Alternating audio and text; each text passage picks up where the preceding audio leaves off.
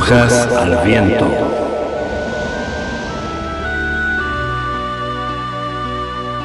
Brujas al Viento, un programa de participación abierta pensado para brujos, brujas y personas de la magia.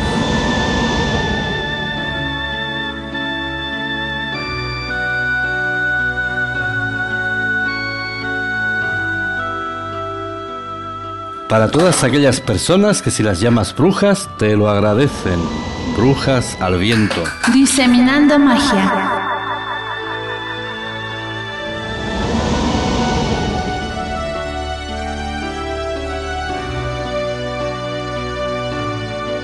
Brujas al viento en radiobrujas.es. Los micrófonos y nuestros teléfonos están abiertos.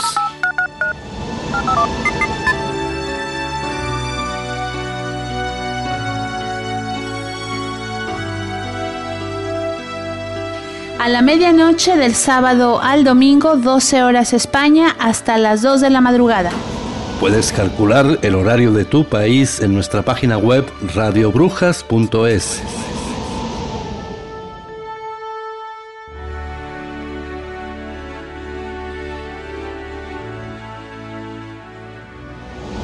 Radiobrujas.com ahora tiene una hermanita, radiobrujas.es. Brujas al viento.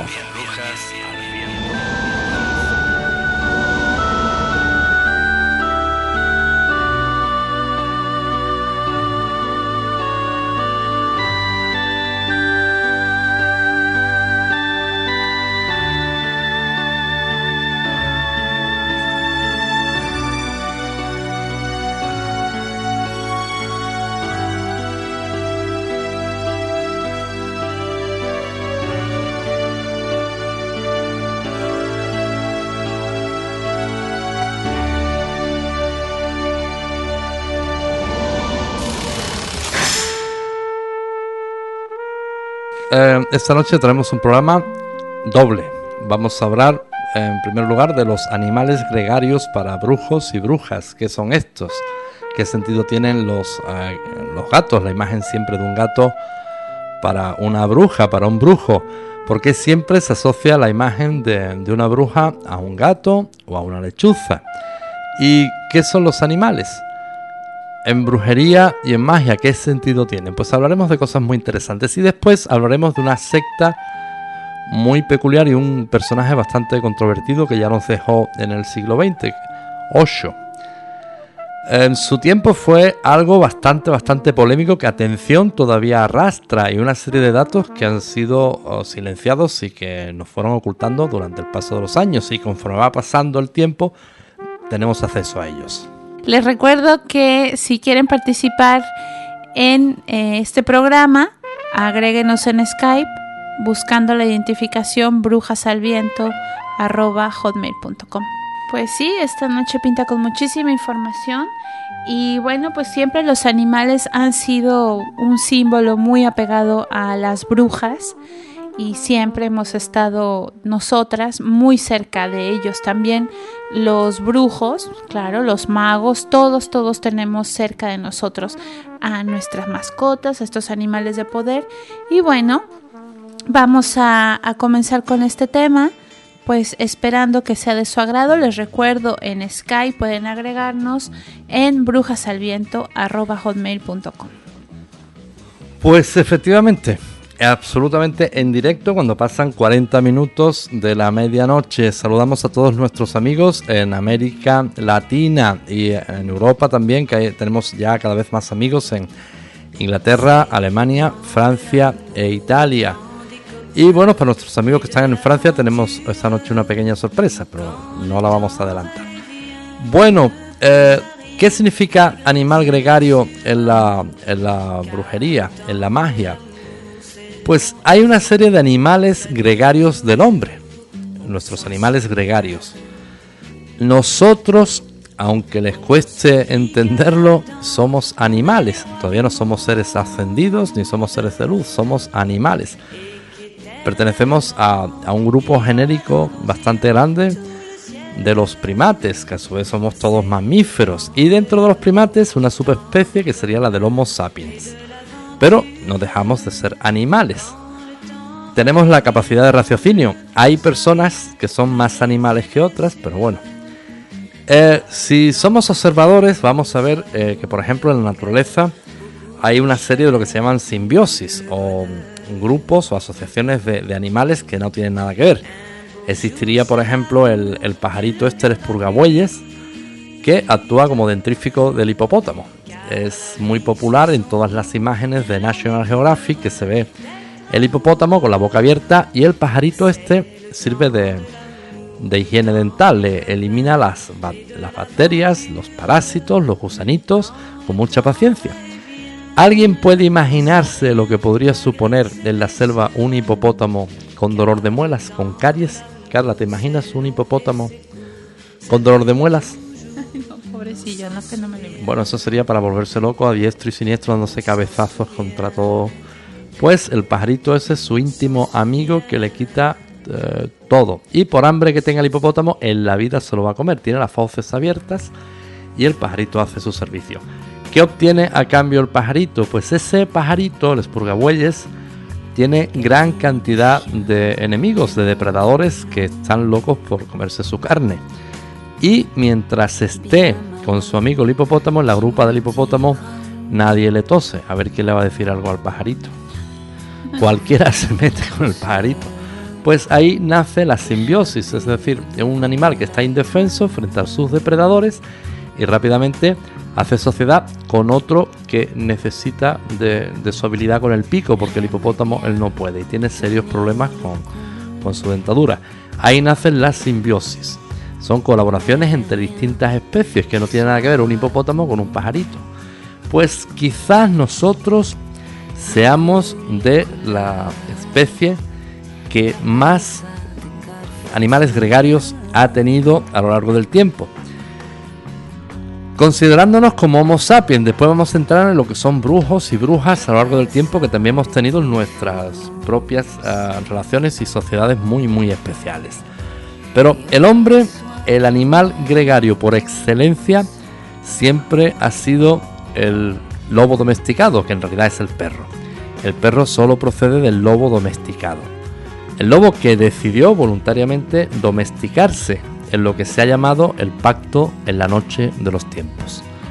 Si observamos, no hay nada más indefenso en la creación que un perro solo y abandonado.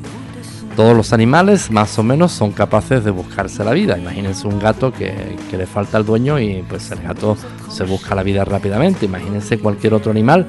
Solos son capaces perfectamente de sobrevivir.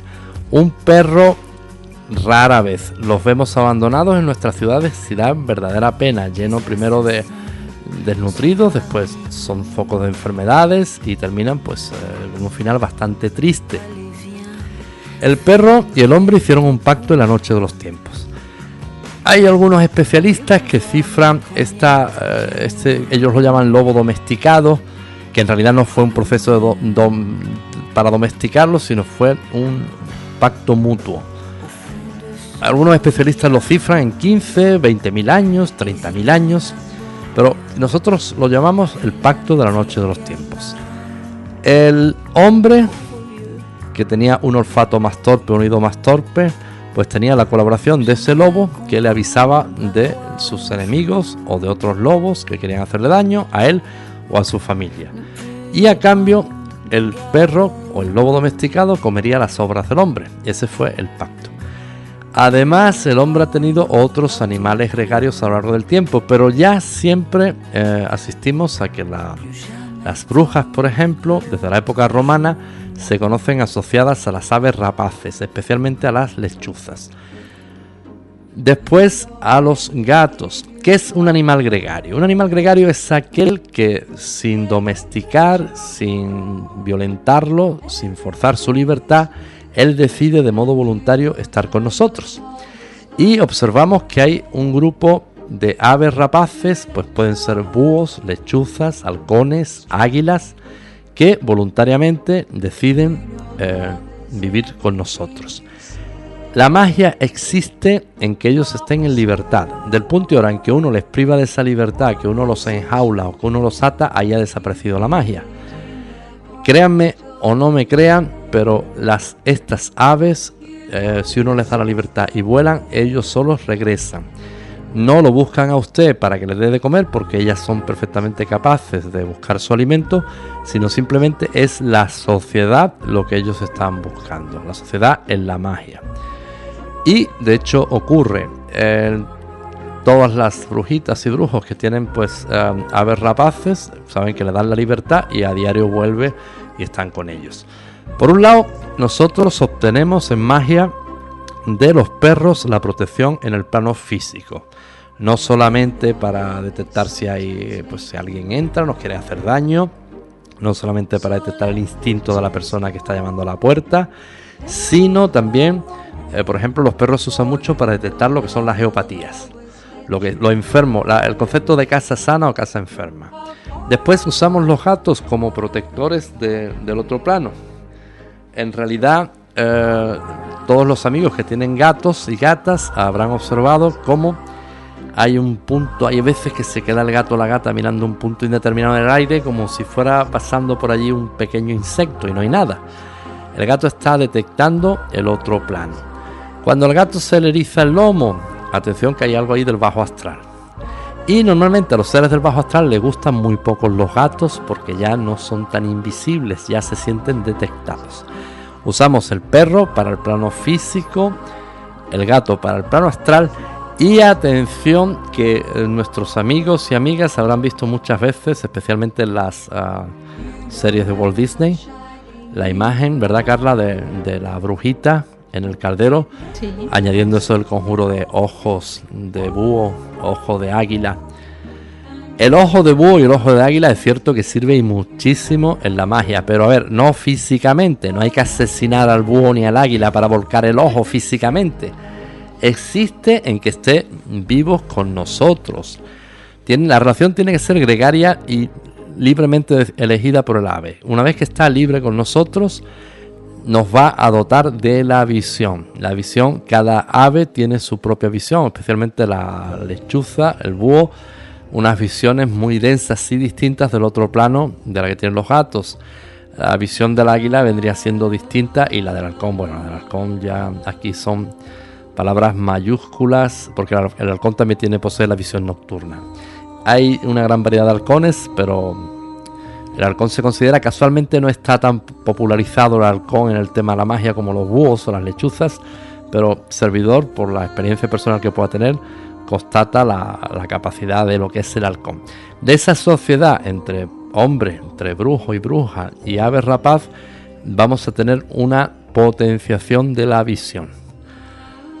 Pues solo son eh, aves solo son perros, solo son gatos los animales gregarios del hombre. Tenemos unos datos muy curiosos, tenemos pruebas de que en el antiguo Egipto los egipcios tenían policía, como es lógico, pues su policía usaban como animales eh, monos y leones. Atención, que tenían, había, se ha escuchado también otras culturas y civilizaciones que han logrado pactos gregarios con el león, entre ellos los famosos egipcios, pero realmente la policía operaba más con monos, una especie de monos llamados eh, babuinos, que se llaman el mono perro. El babuino es la única clase, la única especie que logra, que es capaz de ahuyentar al leopardo. El leopardo tiene fama de fiero y que en el, ataque nunca huye, es muy, muy, muy valiente y nunca huye un leopardo en un ataque. Pues solo huye frente al babuino, al mono babuino. ¿Por qué? Porque el mono babuino entre ellos son muy asociativos, son muy corporativistas y no se está enfrentando a un solo mono. Se está enfrentando a casi 40 o 50 monos. Además, el babuino es un mono súper fuerte y una tiene una boca, por eso lo llaman el mono perro, que da unas dentelladas fortísimas. Entonces, imagínense para poner en, en pies en polvorosa al leopardo la capacidad agresiva que tienen que tener. Son terribles. Pues los antiguos egipcios usaban la policía, en lugar de perros, usaban monos babuinos, que no los tienen adiestrados, porque adiestrar un mono babuino, pues casi es imposible, son súper salvajes. Era lo que estamos hablando, una cooperación pues el hombre facilitaba alimentos y el mono aportaba su, parte. Eh, los babuinos suelen ser monos más o menos en la actualidad frecuentes de encontrar en los zoológicos. Son unos monos que tienen un hocico bastante prolongado, son bastante, bastante envergadura, no tanta como la del chimpancé, pero vendrían a ser junto a los mandriles bastante, bastante agresivos. Se les considera, ya le digo, el mono perro. Estas asociaciones que tenemos no solamente se limitan a estos animales, Podríamos considerar también algunos reptiles en el mundo de la magia, donde atención, no tendría que ser el concepto de domesticado, con lo que no entraría el, caballo ni entrarían otros animales de corral que son prácticamente domesticados a la fuerza, porque el caballo a la primera que tiene ocasión busca su propia libertad. Habrían algunas excepciones, lógicamente, pero el, el caballo no se considera gregario. Se considera gregario el gato, el perro, las aves rapaces. Pero hay casos de algunos reptiles, eh, algunos reptiles que pueden ser tanto ofidios como tortugas, que a servidor le han llegado campanas por ahí de que también ellos buscan la asociación, no ya con el Homo sapiens, que es una pura decepción. El hombre como especie es una pura decepción en toda la naturaleza y en toda la creación. Eh, ¿Ustedes se imaginan alguna vez a este hipopótamo que poníamos de ejemplo comiéndose sus espurgaboyes? pues sería romper el, pacto de la noche de los tiempos y sería volvernos locos. Eso está haciendo el hombre con sus espurgabueyes, eso hace el hombre en la actualidad con sus perros, con sus gatos, con sus animales gregorios. Eh, yo en cierta ocasión, en la selva de la Candonia, ya al sur de México, pues charlaba con un señor nativo que, me mostraba con una sabiduría en selva, eh, bueno, bestial. Y uno pues en la selva es un perfecto ignorante y el Señor con una sabiduría plena en un nativo lacandón. El Señor me decía que, eh, porque resulta que iba caminando descalzo y yo me negaba a quitarme mis botas. El Señor me decía, es que como no te quites las botas, en una hora los zapatos van a estar ah, empapados, porque la selva es muy, muy húmeda. Y los calcetines también. Entonces resulta que vas a empezar a desarrollar llagas. Entonces lo sano es que camines descalzo. Yo sigo tu ritmo, pero camina descalzo. Y le hice caso, pero le pregunté, oiga, ¿y aquí no hay, no hay serpientes? ¿No hay, no hay tarántulas? Y me dice el Señor. Ellos notan la vibración de la pisada del hombre. Dice, imagínate que, que ves a un gigantón 40 veces de tu tamaño de llegar. Tú notas la vibración. Todos los animales le temen al hombre por salvaje, por romper todos los pactos. No es de fiar. El animal hoy por hoy más horrible que hay en la creación somos nosotros, el ser humano. Nunca te va a picar una serpiente porque ellos si tienen la posibilidad de huir y de no enfrentarse, reservan sus energías para otras cuestiones mejores. A no ser que uno tenga la, mala fortuna de ir caminando justo a un nido, justo donde ellos tienen sus crías, que ellos lo que hacen es proteger las crías. Pero como había una pequeña veredita, ellos saben perfectamente dónde ponen sus nidos y todo eso. Ellos dicen que nos detectaban ya 100 metros antes de llegar, ya nos habían detectado que íbamos eh, por allí. Y ellos siempre huyen. Y realmente reflexioné y este señor tenía toda la razón. Nosotros somos el desastre, la plaga de la creación. Bueno, pues después de eh, animales gregarios y esperando eh, saber de sus experiencias con los animales, pues las líneas están abiertas en Skype, brujasalviento.com. Pues hacemos una, una pausa. Claro que sí, Julio. Vamos a una pausa y volvemos con más de animales.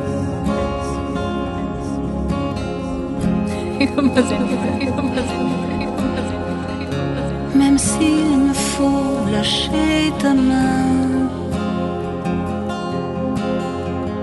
sans pouvoir te dire à demain, rien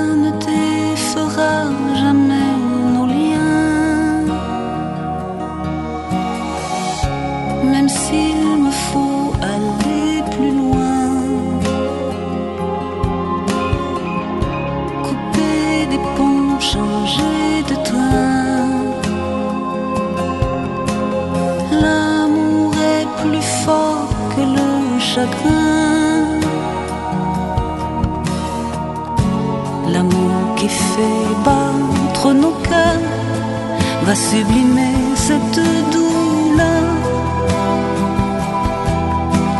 Transformer le plomb en or, tu attends de belles choses à vivre encore. Tu verras Au bout du tunnel se dessinait un arc-en-ciel et refleurir les lilas. Tu as tant de belles choses devant toi.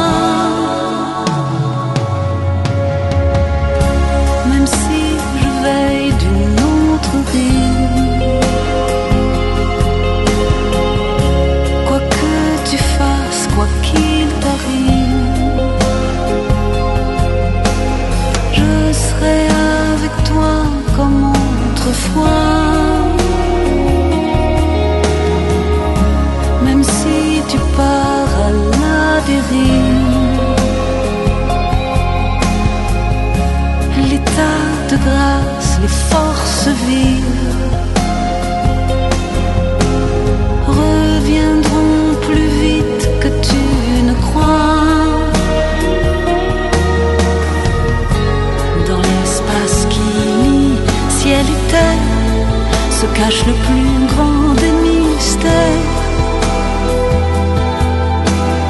Comme la brume voilant l'aurore, il y a tant de belles choses que tu ignores. La foi qui abat les montagnes, la source blanche dans ton âme.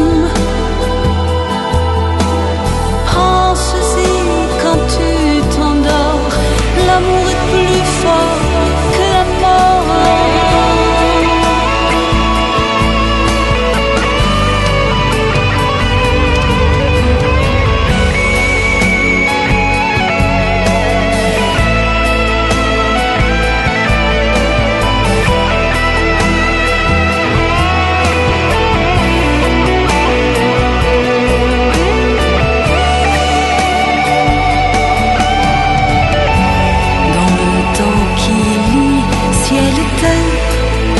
se cache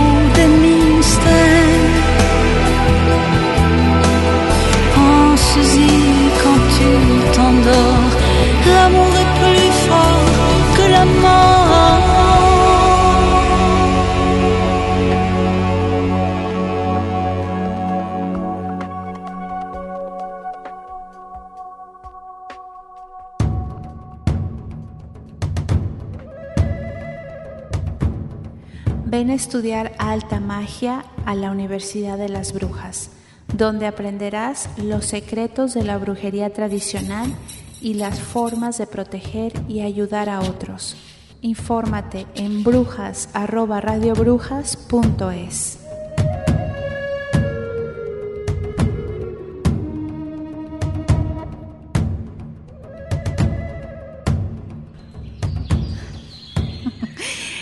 Bueno, pues estamos de vuelta aquí en Brujas al Viento, en esta hermosa noche fría, con energías de céfiros volando por todos lados, aquí en esta parte donde nos encontramos. Y bueno, la magia de los animales pues es muy poderosa para nosotros, los brujos y las brujas, en especial los pájaros, eh, hay una parte muy esencial de la naturaleza que se basa en la relación del hombre con los pájaros y los animales y en realidad con todos los seres vivos que pueblan este planeta. Los antiguos filósofos del ocultismo lo reconocieron así atribuyendo concordancias astrológicas al reino animal, igual que habían hecho con las piedras preciosas, las plantas, los colores y demás entidades de la naturaleza.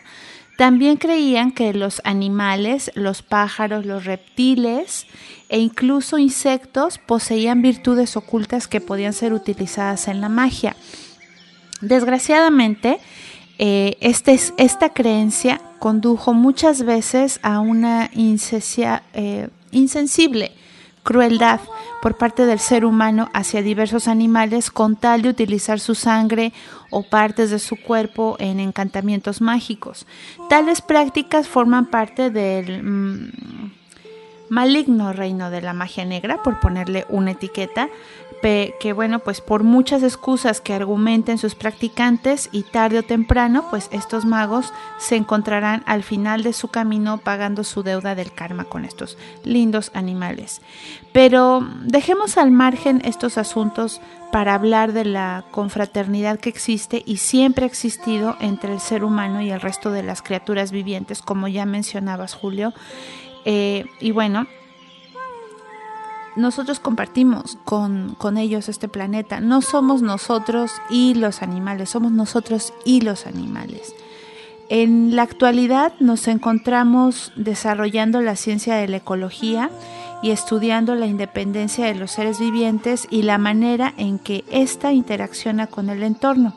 En el pasado, sin embargo, antes de que existieran esos estudios, la humanidad practicaba una confraternidad natural con los animales de los que dependía para su alimentación y transporte.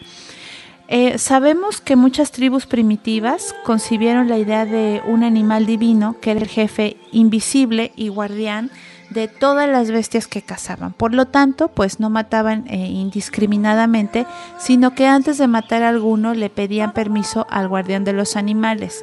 Tras la caza favorable, pues manifestaban su agradecimiento al gran ciervo, al gran búfalo o a la clase de animal que les había permitido cazar para comer. Probablemente eh, nuestros ancestros de la edad de piedra tuvieron similares creencias. Sabemos por las pinturas que han dejado en las cuevas que pues practicaban la caza mágica, ¿no? En estos dibujos pues aparecen hombres llevando máscaras y cuernos de animales, realizando sin duda alguna pues un tipo de danza ritual. Quizá trataban de comunicarse con el dios guardián de los animales y por eso pues se disfrazaban como él para establecer una relación directa con las almas ocultas de las grandes bestias y con su misterioso jefe. Al hacerlo, supuestamente sintonizaban con el mundo de la naturaleza en aquellos aspectos cuya vitalidad les afectaba, pues esas pinturas se remontan a tiempos anteriores de la agricultura. Estamos hablando pues de las pinturas rupestres, ¿no? A los días en que pues cazar era el principal soporte de sus vidas. Em, la cabeza con astas fue probablemente la primera forma de corona humana. Los arqueólogos pues todavía siguen descubriendo evidencias que lo confirman. Entre las últimas que han sido descubiertas se encuentran los hoy famosos frescos de Tassili de, que están en el desierto del Sahara. En uno de ellos pues aparece una estilizada figura divina con astas rodeada de animales y hombres y estos últimos pues esgrimen sus armas hacia él como invocándole. Realmente no hay necesidad de especular, como lo han hecho muchos escritores modernos postulando que estos antiguos dibujos representan hombres del espacio con antenas sobre sus cabezas, etcétera, etcétera, etcétera. Existen muchas representaciones de dioses y diosas astados en el arte antiguo, tanto en el que pertenece épocas primitivas como el que practicaron las primeras civilizaciones para sostener semejante especulación. Hasta los días anteriores a la llegada del cristianismo, los romanos honraban a Pan, a quien también llamaron Fauno o Silvano, como el guardián de los rebaños y las manadas. Entonces estaba asociado con la diosa Diana y juntos gobernaban los bosques y todas las criaturas salvajes. Entonces, pues hay un pacto, como tú bien dices, y esta es la raíz de ese pacto. Además, curiosamente, la, leyenda sobre la creación de Roma eh, argumenta y, y arguye a Rómulo y Remo, que fueron dos hermanos criados y amamantados por una loba. El Parlamento romano estaba coronado y presidido siempre por la imagen de la loba amamentando a Rómulo y Remo. Es curioso porque nos hemos encontrado a lo largo de la historia, a lo largo de los siglos, siempre no ya es mito, no es leyenda, sino es una realidad de que algún niño se ha quedado perdido por algún motivo, algún bebé en, la selva y si ha dado un, una manada de lobos con el, niño, no, no lo han atacado, no, no, se han comido, sino que lo han criado junto a ellos. De ahí han venido muchas veces el caso de, de niños lobos. El libro de la selva que escribe Rudyard Kipling está basado en hechos reales. Estos hechos siempre son aparecen a lo largo de, lo, de la historia y de los siglos. Siempre por asombroso que nos parezca, niños que han sido criados por lobos. El lobo es gregario del hombre. En su tiempo eh, dio lugar al, el perro procede del lobo. Pero observamos algo bastante curioso. Es una sociedad que se ha hecho en todos los continentes y casi al unísono, porque estaban llamados a entenderse, hombre y lobo. Eh, cada raza de perro eh, tiene un destino y un origen. Y parte de entender esto existe en, la, los felices que seamos capaces de hacer a nuestros amigos. Por ejemplo, no es lo mismo entender un perro pastor, un perro de trabajo, un perro de cacería, que por ejemplo lo que es un, perro de caza. Eh, hay en México, se extingue en el siglo XIX, ya desapareció lamentablemente una raza única que era pues de tamaño bastante bastante mayor que el chihuahua, pero tiene tuvo en común esta raza de perro algo bastante curioso con unos perros escoceses ya de la antigüedad. Eh, estos perros de México tenían un pelo más que pelo, tenían una especie de lana. Y entonces los nativos se hacían con esa lana, se hacían eh, ropas. En Escocia, los antiguos escoceses, con el conocido como bobtail o el Old English Sheepdog, el ovejero, es un perro muy, muy famoso porque no se le ven prácticamente los ojos, es una mole de pelo, pues ese pelo es una lana con la que ellos se fabricaban prendas. Según el perro ha ido evolucionando, ha ido adaptándose al, medio, de ahí los famosos perros esquimales o los perros ovejeros o los perros pastores. Incluso en su tiempo existieron perros destinados a la guerra, como los molosos romanos. Pero cada perro tiene una forma de una naturaleza propia de ser. Nosotros si por ejemplo observamos perros pastores, para el perro pastor como ya no tiene rebaño, él hace de su familia su rebaño y en proteger a la familia existe su felicidad. El perro es nuestro hermano, más que tomarlo como una propiedad, ser yo soy el amo, eh, el perro es nuestro hermano. Las personas que tienen eh, gatos sabrán a lo que me refiero cuando el gato, esto el gato es muy patente, eso de ser el amo de un gato, el gato no lo tiene nada claro, en todo caso el gato será nuestro amo, pero no, no, ahí el trato es igual, igual, los animales son nuestros hermanos. Y nosotros tenemos que entender dentro de la naturaleza que no ocupamos un lugar de poder, la capacidad de matar no nos da poder ninguno. Matar por gusto. Los animales matan por necesidad, por hambre o por cacería. La naturaleza no desprecia la vida por, despreciarla. Nosotros somos el, único animal descerebrado que, que mata por gusto y destroza por puro placer. Así es, Julio. De hecho, em, estaba platicando con una brujita y me comentaba que pues uno, un sacerdote de una comunidad indígena les, le dice que el día que nosotros entendamos que somos todos uno y que somos una energía, pues ese día vamos a poder convivir en paz con todos los animales, ¿no? Pues claro, la sabiduría del mundo indígena, pero si es que además hay otra cosa, cuando yo estoy eh, matando por gusto, estoy matando un animal y no necesito su carne, no necesito su caza, estoy matando algo dentro de mí, cuidado con eso. La, caza como deporte es una barbaridad soberana, es una estupidez de las que quedan en el siglo XXI como los toros. Los toros, estos toros que hay en España, es otra estupidez.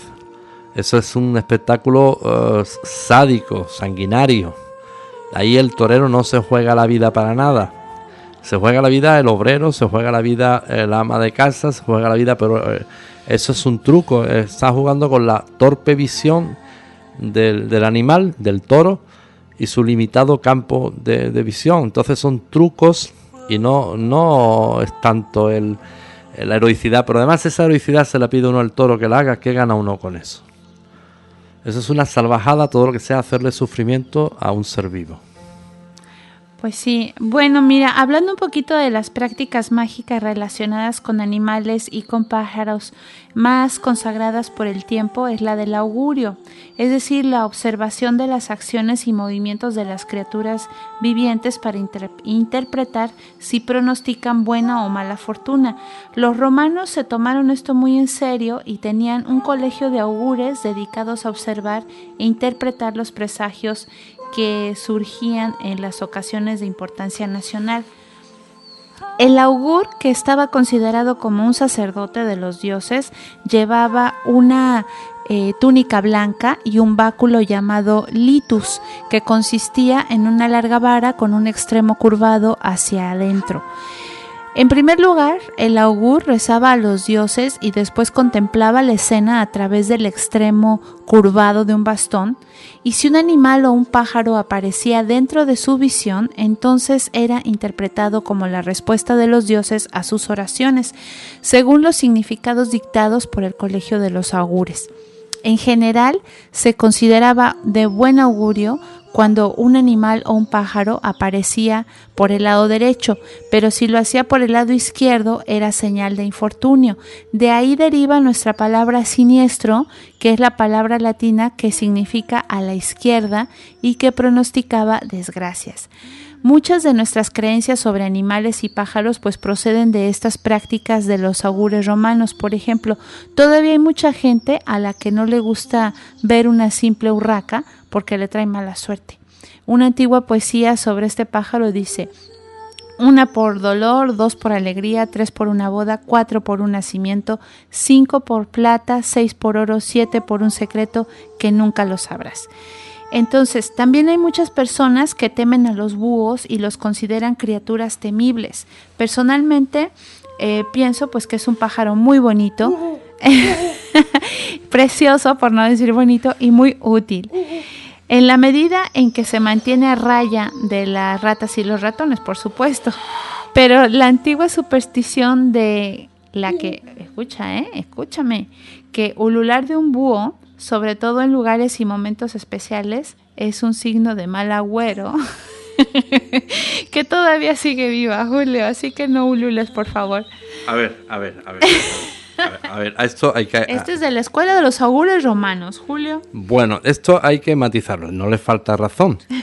También es cierto que cuando en una vecindad los perros aullan, y van a ver que no solo aulla uno, sino que de noche, sin explicación aparente. ¿Por qué sin explicación aparente? Porque todos los perros aullan, por ejemplo, cuando pasa una ambulancia. ¿Por qué? Porque es que la ambulancia emite un ultrasonido. El ultrasonido es el que no percibe nuestro oído, pero emite un sonido muy fino que molesta bastante a los perros. Entonces todos verán que todo pasa una ambulancia o un coche de policía y los perros aullan. Cuando sin motivo aparente los perros en una noche aullan, anuncian muertes. Créame que es cierto. Eh, y algunos de nuestros amigos lo sabrán. Cuando en una barriada los perros ah, aullan, anuncian muertes. Pero ¿qué tipo de muerte están anunciando? Pues la de un enfermo ya de un enfermo ya de tiempo, una enfermedad prolongada, ya el perro eh, por instinto sí ya está percibiendo el que nos deja de este plano. El búho es exactamente igual, pero el búho no está, no es presagio de mala suerte. El búho tiene muchas más capacidades que nosotros. Claro, a eso voy. Entonces, claro, la superchería y los romanos, que eran los primeros buhoneros que habían, los primeros supercheros son los romanos, pues ya, ya los, les cascaron el pobre San Benito a los, búhos. No, no, no, mira, eh, ahorita te voy a contar una historia de, de perros. Entonces, mira, es probable que por ser el búho un ave nocturna, con su extraño ulular y sus ojos, o pues como luna, se le haya asociado con la brujería. En los antiguos grabados, dibujos y pinturas en los que aparecen brujas, pues rara vez falta un búho en algún lugar de fondo. Eh, por ejemplo, hay un, retrato que es de una hechicera de Harlem, eh, pues que es una señora pues jovial con una taza en la mano y un búho que le posa en el hombro. La verdad es que dudo que en la vida real los búhos hicieran compañía a las brujas. Difícilmente podían ser una mascota práctica y la mayor parte de los animales de compañía de las brujas eh, pues fueron y son en, muchos países sencillamente animales domésticos o pájaros. Eh, la única diferencia que tenían con las mascotas normales es que se creía que mantenían un vínculo especial con sus dueñas y en el mundo espiritual, incluso hasta el punto de estar a veces pues, poseídos por un espíritu.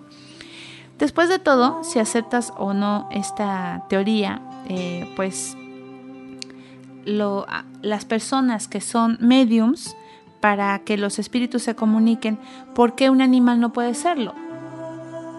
¿Sí me explico? Perfectamente, pero esa es la opinión del articulista y, máxime, eh, a ver Carla, ¿qué tienes que contarnos sobre la relación de aves, rapaces y brujas?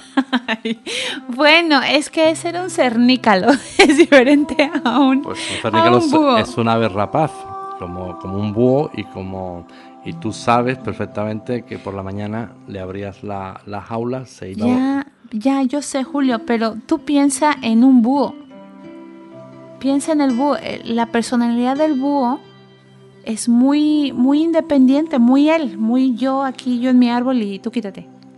la personalidad del búho es exactamente la misma que la y un halcón y un águila imperial. ¿Tú crees que mm, por eso estábamos hablando de un concepto es no un concepto es el domesticado, en la vida vas a domesticarlos en la vida. Y otro concepto es que ellos sean salvajes, sean ellos mismos, pero a ti que te voy a explicar si tuviste una relación preciosa con, con un cernique, lo que es un halconcito.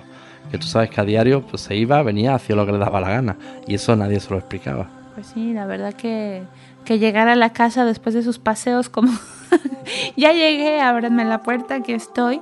Sí fue una experiencia muy bonita, la verdad, desde que lo recogimos y hasta que pues nos despedimos de él, ¿no? Pues eso es lo, lo, bonito, lo mágico y lo inexplicable, el por qué ellos no te necesitan para comer, por qué le das la libertad y se empeñan en estar contigo. Y es extensivo a búhos, lechuzas y atención, águilas imperiales que son terribles, eso no hay quien los domestique. Y sin embargo deciden, ellos te eligen a ti, deciden que quieren estar contigo. Sí, que yo he visto muchas imágenes de personas pues con, con águilas, con cernícalos, pero con búhos sí, sí, sí, muy difícil, ¿no? También, también. Son, son, son, exactamente iguales, son aves imperiales, son aves absolutamente salvajes y con lechuzas y con búhos. Lo único que el aspecto es bastante chistoso el del búho. No, no es chistoso, a mí me parecen como Claro, es que son muy tiernos, ¿no? Así chiquitines, pero eh, no sé, Julio. Pues tu, misma, tu misma experiencia con, con el halconcito. Pero es que el cernícalo, ¿sabes que Era una personalidad tan fuerte. Claro, pues la misma que la del búho en su, su estilo. Es que, ¿sabes qué me representa a mí el búho? Un ermitaño. son, son increíbles, pero además, atención, eh, hemos olvidado mencionar, por supuesto, que también se da entre cuervos, también ocurre entre cuervos, es menos frecuente, y entre tucanes. El tucán es tremendo animal de la magia. Uy, uy, el tucán es tremendo animal de la magia, pero por favor, nunca privado de libertad. Eh, tiene que existir libre, que sea su decisión estar con nosotros. De eso nos pueden dar lecciones los indígenas de la Amazonía, del Amazonas. Ahí yo he visto, bueno, multitud de documentales, reportajes, fotografías, sobre todo de niños. Hace mucha amiga con los niños, los tucanes. Con su pico de colores. Ahí también hubo una reserva, yo no sé si en la actualidad sigue existiendo, en México, en el Yucatán, de tucanes. tucán en magia, bueno, bueno, bueno. Sí, fíjate que em, Antiguamente se pensaba que los animales y los pájaros de alguna extraña manera pues tenían la capacidad para presentir lo que estaba a punto de ocurrir. Por eso los seres humanos eran capaces de comunicarse con ellos y podían compartir este poder. Hay unas leyendas del rey Salomón que dice que recibió el don de entender el lenguaje de los animales y los pájaros, convirtiéndose así en el gran mago que retratan los cuentos orientales. Sin embargo, esta comunicación eh, no se produce, ¿no? Así literalmente con el lenguaje, sino que puede tener lugar, pues, eh, la telepatía. Esto que, que pasó con Gourmet, con el cernícalo, yo creo que era más de telepatía, una cuestión de, conexión, de energía, no sé, fue muy Exactamente, motivo por el que nosotros decimos que tomamos la visión de las aves, porque la, conexión es telepática, no es una conexión eh, vocalizada, no es un lenguaje eh, fonético, es una comunicación telepática. Es algo realmente... Ahora, lo que sí es de mal augurio, tomen nota que eso sí se considera de mal augurio, vamos, un picio ya se guardará muy bien, es matar un búho, matar un halcón, matar Un, un animal. Cualquier animal matarlo ya es síntoma mal augurio, pero matar un animal gregario de brujos y brujas, uy, uy, uy. Y bueno, en cuanto más inteligente es el animal, pues más puede aprender uno de, él, ¿no? Eh, las brujas pues estimamos que los gatos son especialmente inteligentes y que tienen por costumbre intercambiar información entre ellos. De ahí la fama que tienen como animales de compañía de pues de nosotras las brujas no dudo que haya una que otra brujita que diga, oiga, me ha llegado eh, un gato a vivir a mi casa. Eso pasa mucho, que nos llegan a casa los gatos o vienen y se instalan en nuestra casa y entonces sucede en muchas ocasiones. Pero las brujas no solo eh, mantenían en el pasado gatos, muchos creían que eran capaces de, de transformarse a voluntad adoptando la figura de un gato y con este disfraz cumplir sus misiones. Esta creencia también se extiende a las liebres y específicamente en las Islas Británicas abundan cuentos populares que hablan de la bruja liebre, como la bruja gato. Y bueno, solo se podía disparar con una bala de plata eh, y si el disparo resultaba mortal, quien yacía muerto no era el animal, sino una mujer. Según otras versiones, la forma animal se desvanecía y más tarde se encontraba la bruja muerta en su casa. Todas estas historias tienen un hilo conductor mágico que sirve para explicarlas. El gato y la liebre son animales gobernados astrológicamente por la luna y la plata es el metal de la luna. La luna también rige la brujería y de ahí la asociación. La importancia de la luna en los temas de la magia ya ha quedado establecida eh, pues ya desde el principio de los tiempos y por otra parte también explica la superstición de que cruzarse en el camino con una liebre trae mala suerte, pues el animal podía ser una bruja disfrazada. Entonces es parte de, la, de las historias, ¿no? Ahora, en el pasado ni siquiera se podía mencionar a los conejos, a las liebres a bordo de un barco. Algunos marineros en las costas eh, de diferentes lugares del mundo, pues todavía siguen esa costumbre. Las brujas pues eran muy... Eh, capaces de provocar tormentas y hablar de brujas animales pues podía despertar fuerzas pavorosas y atraer la mala suerte cuando no algo peor. Hay que recordar pues que los marineros son un poquito supersticiosos y bueno, eh, se ha sabido que a causa de estas creencias entre las tripulaciones rivales de pescadores se maliciaban ventajas clavando pues en el mastil del barco de los adversarios una piel de conejo.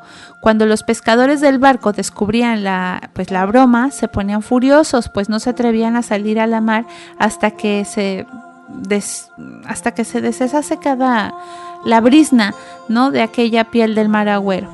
Los malintencionados marineros rivales se cuidaban de utilizar cuantos clavos pudieran para retrasar la limpieza casi ceremonial que hacían de, esta broma que tenían que limpiar, imagínate.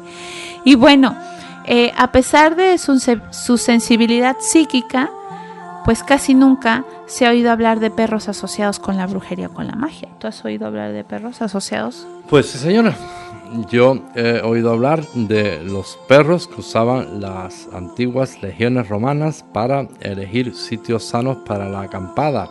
Pero bueno, eso ya sería un capítulo aparte para hablar de las geopatías, el concepto de geopatía de lugar sano o de lugar enfermo.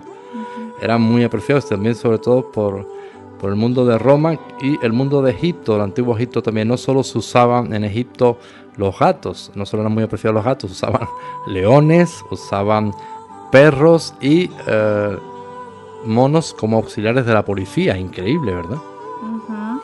Hay un cuento de, bueno, no es un cuento, es eh, una historia que existe de un perro fantasmal que resulta curioso pues observar eh, este perro fantasmal tiene muchas semejanzas con el dios egipcio Anubis, a quien los griegos asociaron con Hermes, que era el dios guardián de los caminos, los límites y los mogones, así como pues otras muchas cosas, ¿no? que también era el conductor de las almas de los muertos.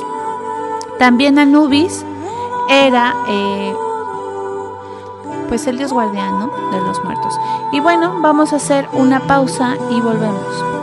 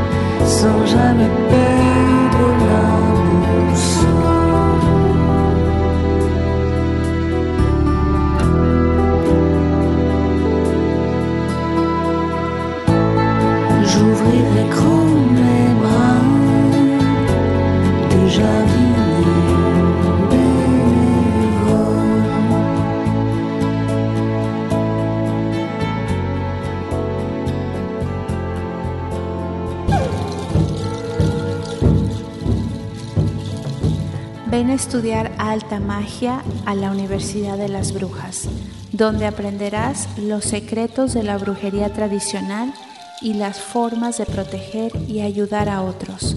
Infórmate en brujas@radiobrujas.es.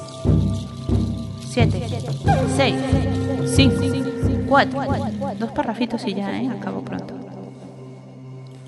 Bien, estamos de vuelta aquí en Brujas al Viento y estamos hablando de los animales mágicos. Eh, las tradiciones mágicas sobre los pájaros son prácticamente infinitas y aquí solo pueden proporcionarse pues algunos ejemplos en Radio Brujas. Una gran parte pues data de tiempos muy remotos cuando nuestros ancestros celtas eh, consideraron algunos pájaros como sagrados, pues porque estaban asociados con los dioses. El cuervo, por ejemplo, era el compañero del dios celta Bran. Es posible que esto explique la presencia de los cuervos domesticados que todavía viven en los recintos de la Torre de Londres. Se dice que la cabeza de, de Bran, que era considerada una cabeza mágica, continuó hablando después de ser separada de su cuerpo, fue enterrada en el solar de la Torre de Londres mirando hacia Francia para proteger Britania contra la invasión de los franceses y ahí permanecerá hasta que el rey Arturo la desentierre y elimine, asegurando pues que protegerá el país con su sola fuerza de la cabeza. Y según la leyenda de los bardos, esta era una de las tres revelaciones fatales de Gran Bretaña. Y bueno, ya por último, pues sabemos que los celtas que habitaban en la antigua Britania tenían la costumbre de tallar imágenes de sus dioses en forma de cabezas, pues se habían encontrado muchas de estas eh, esculturas sagradas.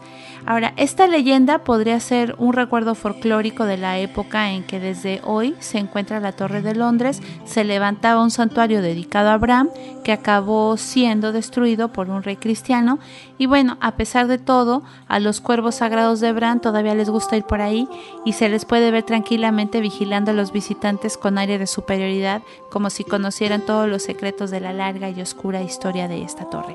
Y bueno, la leyenda de Bran es muy bonita muy muy bonita, muy toda toda la familia de Bram, bastante interesante esa leyenda.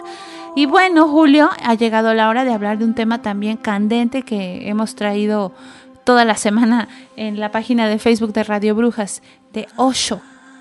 ¿Qué nos vas a contar de Osho?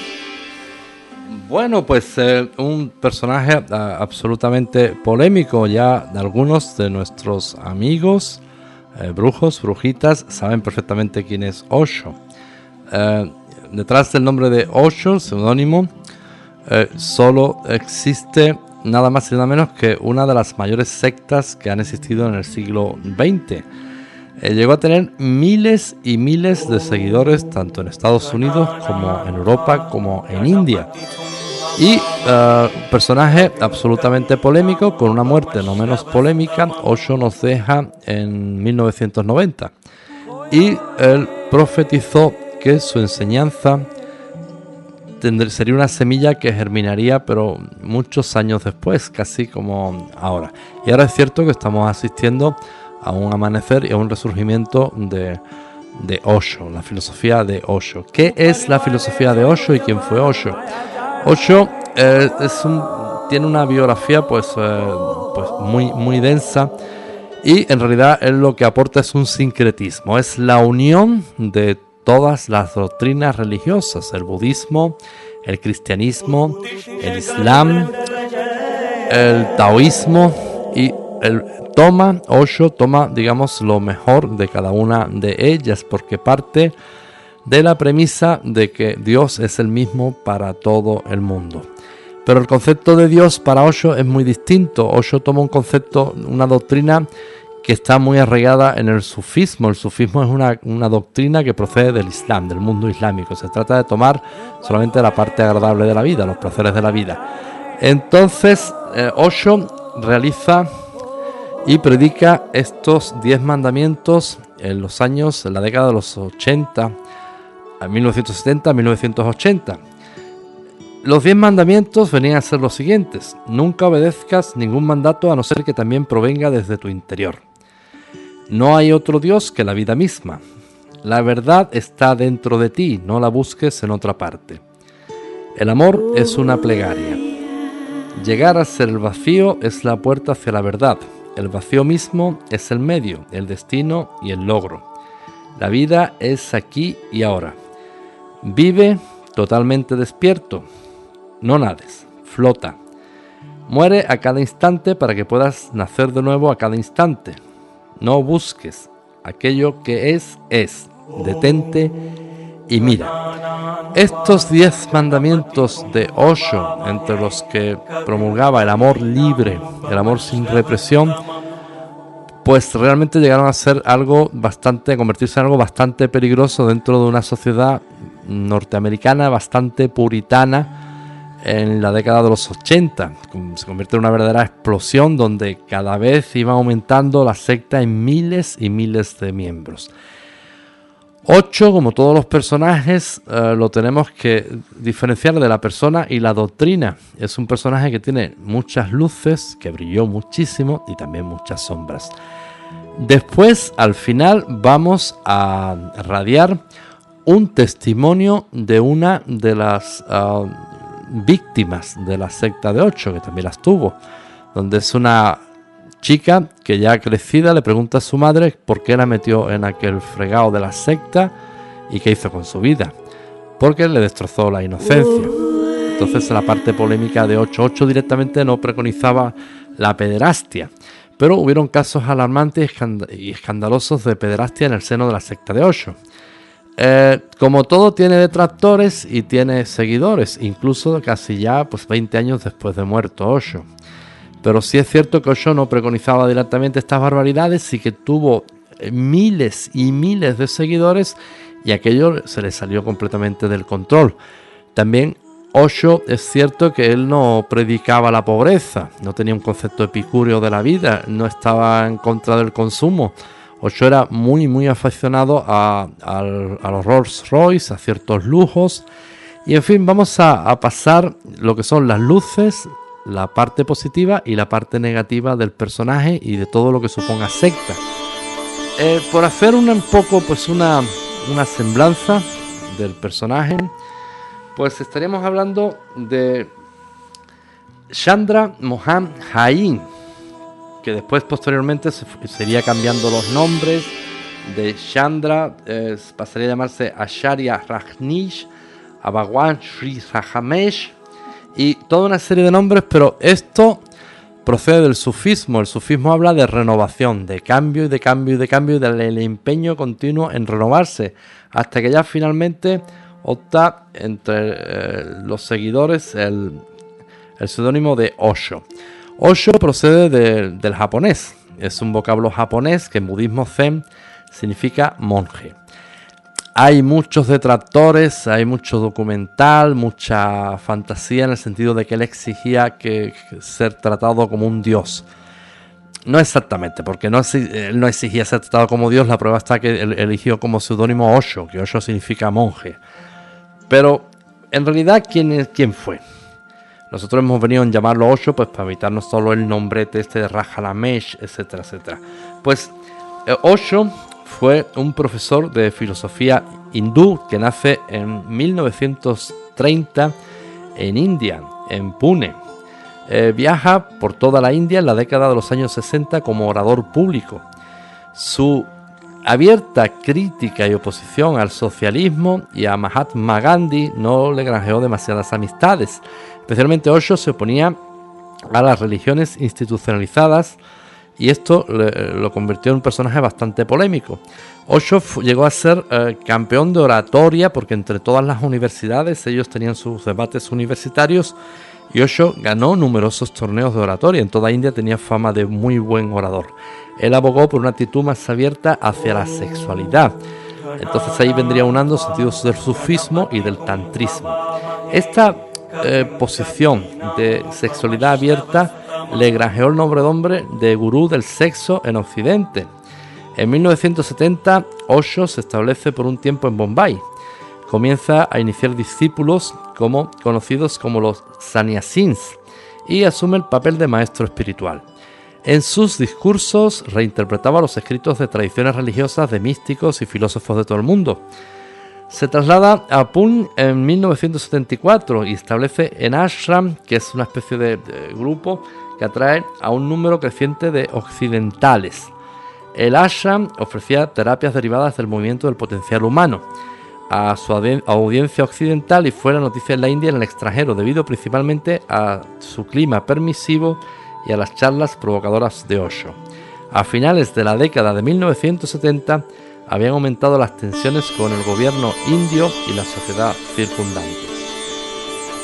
Es una época esta de 1970-1980 que tenemos que recordar que todo el hinduismo tiene un gran boom en, Occidente, de la mano principalmente, por ejemplo, acuérdense de The Beatles, eh, que eh, viaja mucho a India con aquel gurú que fue Maharishi Mahesh Yogi. Y también en esa época surge Osho. También después, posteriormente, Joe Harrison popularizaría a Ravi Shankar en aquellos conciertos para Bangladesh y va calando cada vez más el mensaje del hinduismo entre los jóvenes de Occidente. En 1981, Osho se traslada a los Estados Unidos y sus seguidores establecieron una comunidad internacional conocida después como Rajashnimpuram, en el estado de Oregón. Osho ya, atención, en 1980 compra 21.000 hectáreas, 21.000 hectáreas en Estados Unidos, en el estado de Oregón con la intención de plantar la semilla de lo que sería la nueva era. Ha sido lastimosamente uno de los intentos más serios de establecer un nuevo orden mundial. Digo lastimosamente porque Osho se empeñó en, barbaridad y media. Como todos los personajes, pues han tenido luces y han tenido pues Osho fue un genio de la espiritualidad y tuvo grandes aciertos, pero también tuvo tremendas meteduras de piernas, que las vamos a ver a continuación. Al cabo de un año, los líderes de la, los líderes de la comuna se ven envueltos en un conflicto con los residentes locales, es decir, con los vecinos, principalmente por el uso de las tierras, la cual estuvo marcado por la hostilidad entre ambas partes. La gran colección de automóviles Rolls-Royce de alta gama y de lujo comprados para uso por sus seguidores también atrajeron notoriedad. La comuna de Oregón colapsó en 1985 cuando Osho reveló que los dirigentes de la comuna habían cometido una serie de delitos graves que incluían un ataque bioterrorista contra los ciudadanos de Dales, el pueblo vecino este con el que estaban en pugna. ¿Qué hicieron? Pues eh, algunos miembros de la secta intoxicaron en los restaurantes vecinos las ensaladas y bueno, fueron casi 700 hospitalizados entre los vecinos. Aquí nosotros queremos ver, eh, miren qué cosas más curiosas. Aquí pues de entrada ya hay una hostilidad cada vez más abierta por parte de la administración norteamericana y del Estado de, los Estados Unidos que ve cómo esto empieza a irse de las manos. Porque es que yo he visto películas antiguas de la época, he visto fotografías y es que acudían miles y miles de jóvenes de, de todas las partes del mundo. Hasta el punto que Osho no solamente tiene esta secta en Oregón, sino que tiene que abrir otra en, Europa, principalmente en Holanda, y otra en París y otra en India. Es decir, cada vez más, un número mayor de gente cada vez va llegando en peregrinación y tiene que hacer frente a todo este tipo de, de, personas. Es una época, por la otra parte, bastante intensa en cuanto a los movimientos de las sectas. Tenemos que recordar que aproximadamente en la década de los años ochenta y tantos es cuando en Hueco, en Texas, se produce aquel escándalo del asalto a los davidianos o a la secta aquella de Moisés, eh, los niños de Dios, donde la policía comete un asalto canallesco y mata casi a 200 personas. Después se excusó la policía diciendo que es que tenían explosivos, que es que... Pero la verdad es que aquello fue canallesco porque asaltaron, incendiaron reventaron toda la secta para que no hubiera ni un solo testigo. El motivo, se cometían en aquella secta de los niños de Dios, de Moisés David, se cometían actos de pederastia. Y entonces eh, estaban implicados congresistas y hasta toda una serie de mafia gubernamental y no interesaba que existieran testigos de aquello. El caso de Osho y la secta de Oregón no llega a lo mismo, pero Osho además tenía miles y miles de seguidores, aquello era incontable. Ustedes imagínense una imagen de helicóptero donde hay filas de miles y miles de personas que acuden a las enseñanzas de Osho y a vivir en común y en comunidad. Por una parte, Osho lo que estaba preconizando era pásatelo bien, pásatelo genial y el amor libre. Pero por otra parte, como los mismos eh, líderes de la comuna reconocen, la gente no entendió el mensaje. La gente entendió que libertad significaba ninguna responsabilidad. Y es ahí donde eh, acuden eh, padres con hijos y dejan los hijos pues sin vigilancia ninguna y con el peligro que eso supuso, que ahora vamos a ver en realidad lo que ocurrió. ¿La culpa fue de Osho? Pues directamente no. De hecho, la administración norteamericana intenta juzgarlo y solo lo puede juzgar por un delito de migración ilegal por cuanto no él, sino que había mucha gente allí que decía que se casaba por, por el interés de la nacionalidad. Pero eh, la administración lo culpa a él. Después también por posesión de armas de fuego. Osho sabía, tenía la, la, certeza de que iban a atentar contra él. Entonces estaba ya paranoico y con muchos vigilantes. Aquello llegó a ser muy chocante. Es decir, una persona que enseña doctrinas orientales de la paz y de la armonía rodeado de guardaespaldas con rifles. Eso es increíble, vamos. O sea, imagínense todo un sitio de armonía, de espiritualidad, integrados en la naturaleza y rodeado, rodeado un gurú rodeado de, de, guardaespaldas con fusiles. Eso no hay quien se lo crea. Y después, además, que llegaba el gurú, llegaba en Rolls Royce. Las enseñanzas de Osho son muy válidas, son buenísimas. Osho en espiritualidad es un ser con mayúsculas. Ahora, la, deriva de lo que, lo que llevó la doctrina que se le escapó de las manos, pues también es más cierto. Al final de este programa nosotros vamos a, a emitir el testimonio de una de las chicas que estuvo ahí, que vivió desde pequeña, porque la mamá la y se va, se enfrenta a la madre, es muy muy bonito porque se enfrenta la, la, hija a la madre y le dice, oye, ¿por qué me metiste en aquel, en aquel lío de sete? Entonces la mamá intenta explicarle de muy buena fe. A, mí me ha encantado, y, bueno, a Carly y a mí nos ha encantado el documental y después lo vamos a compartir con todos ustedes. Es muy importante sobre todo entender también el peligro en el que está la Wicca ahora mismo en el siglo XXI, que hay mucha Wicca sectaria, por diferenciar lo que son las sectas de lo que es una religión y lo que es una creencia. Bueno, pues continúo eh, esta historia absolutamente truculenta. Eh, las enseñanzas eh, sincréticas enfatizan la importancia de la meditación, la conciencia, el amor, la celebración, la valentía, la creatividad y el sentido del humor. Cualidades que él consideraba eh, ser suprimidas por la adhesión a sistemas de creencias estáticas, por las tradiciones religiosas y por la socialización. Las enseñanzas de Osho han tenido un notable impacto en la espiritualidad occidental, así como en el pensamiento de la nueva era.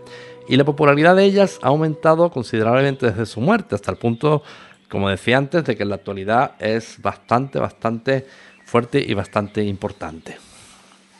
Sí, eh, a finales de octubre de 1985, Osho y un grupo de sannyasis fueron arrestados en el aeropuerto de Carolina del Norte.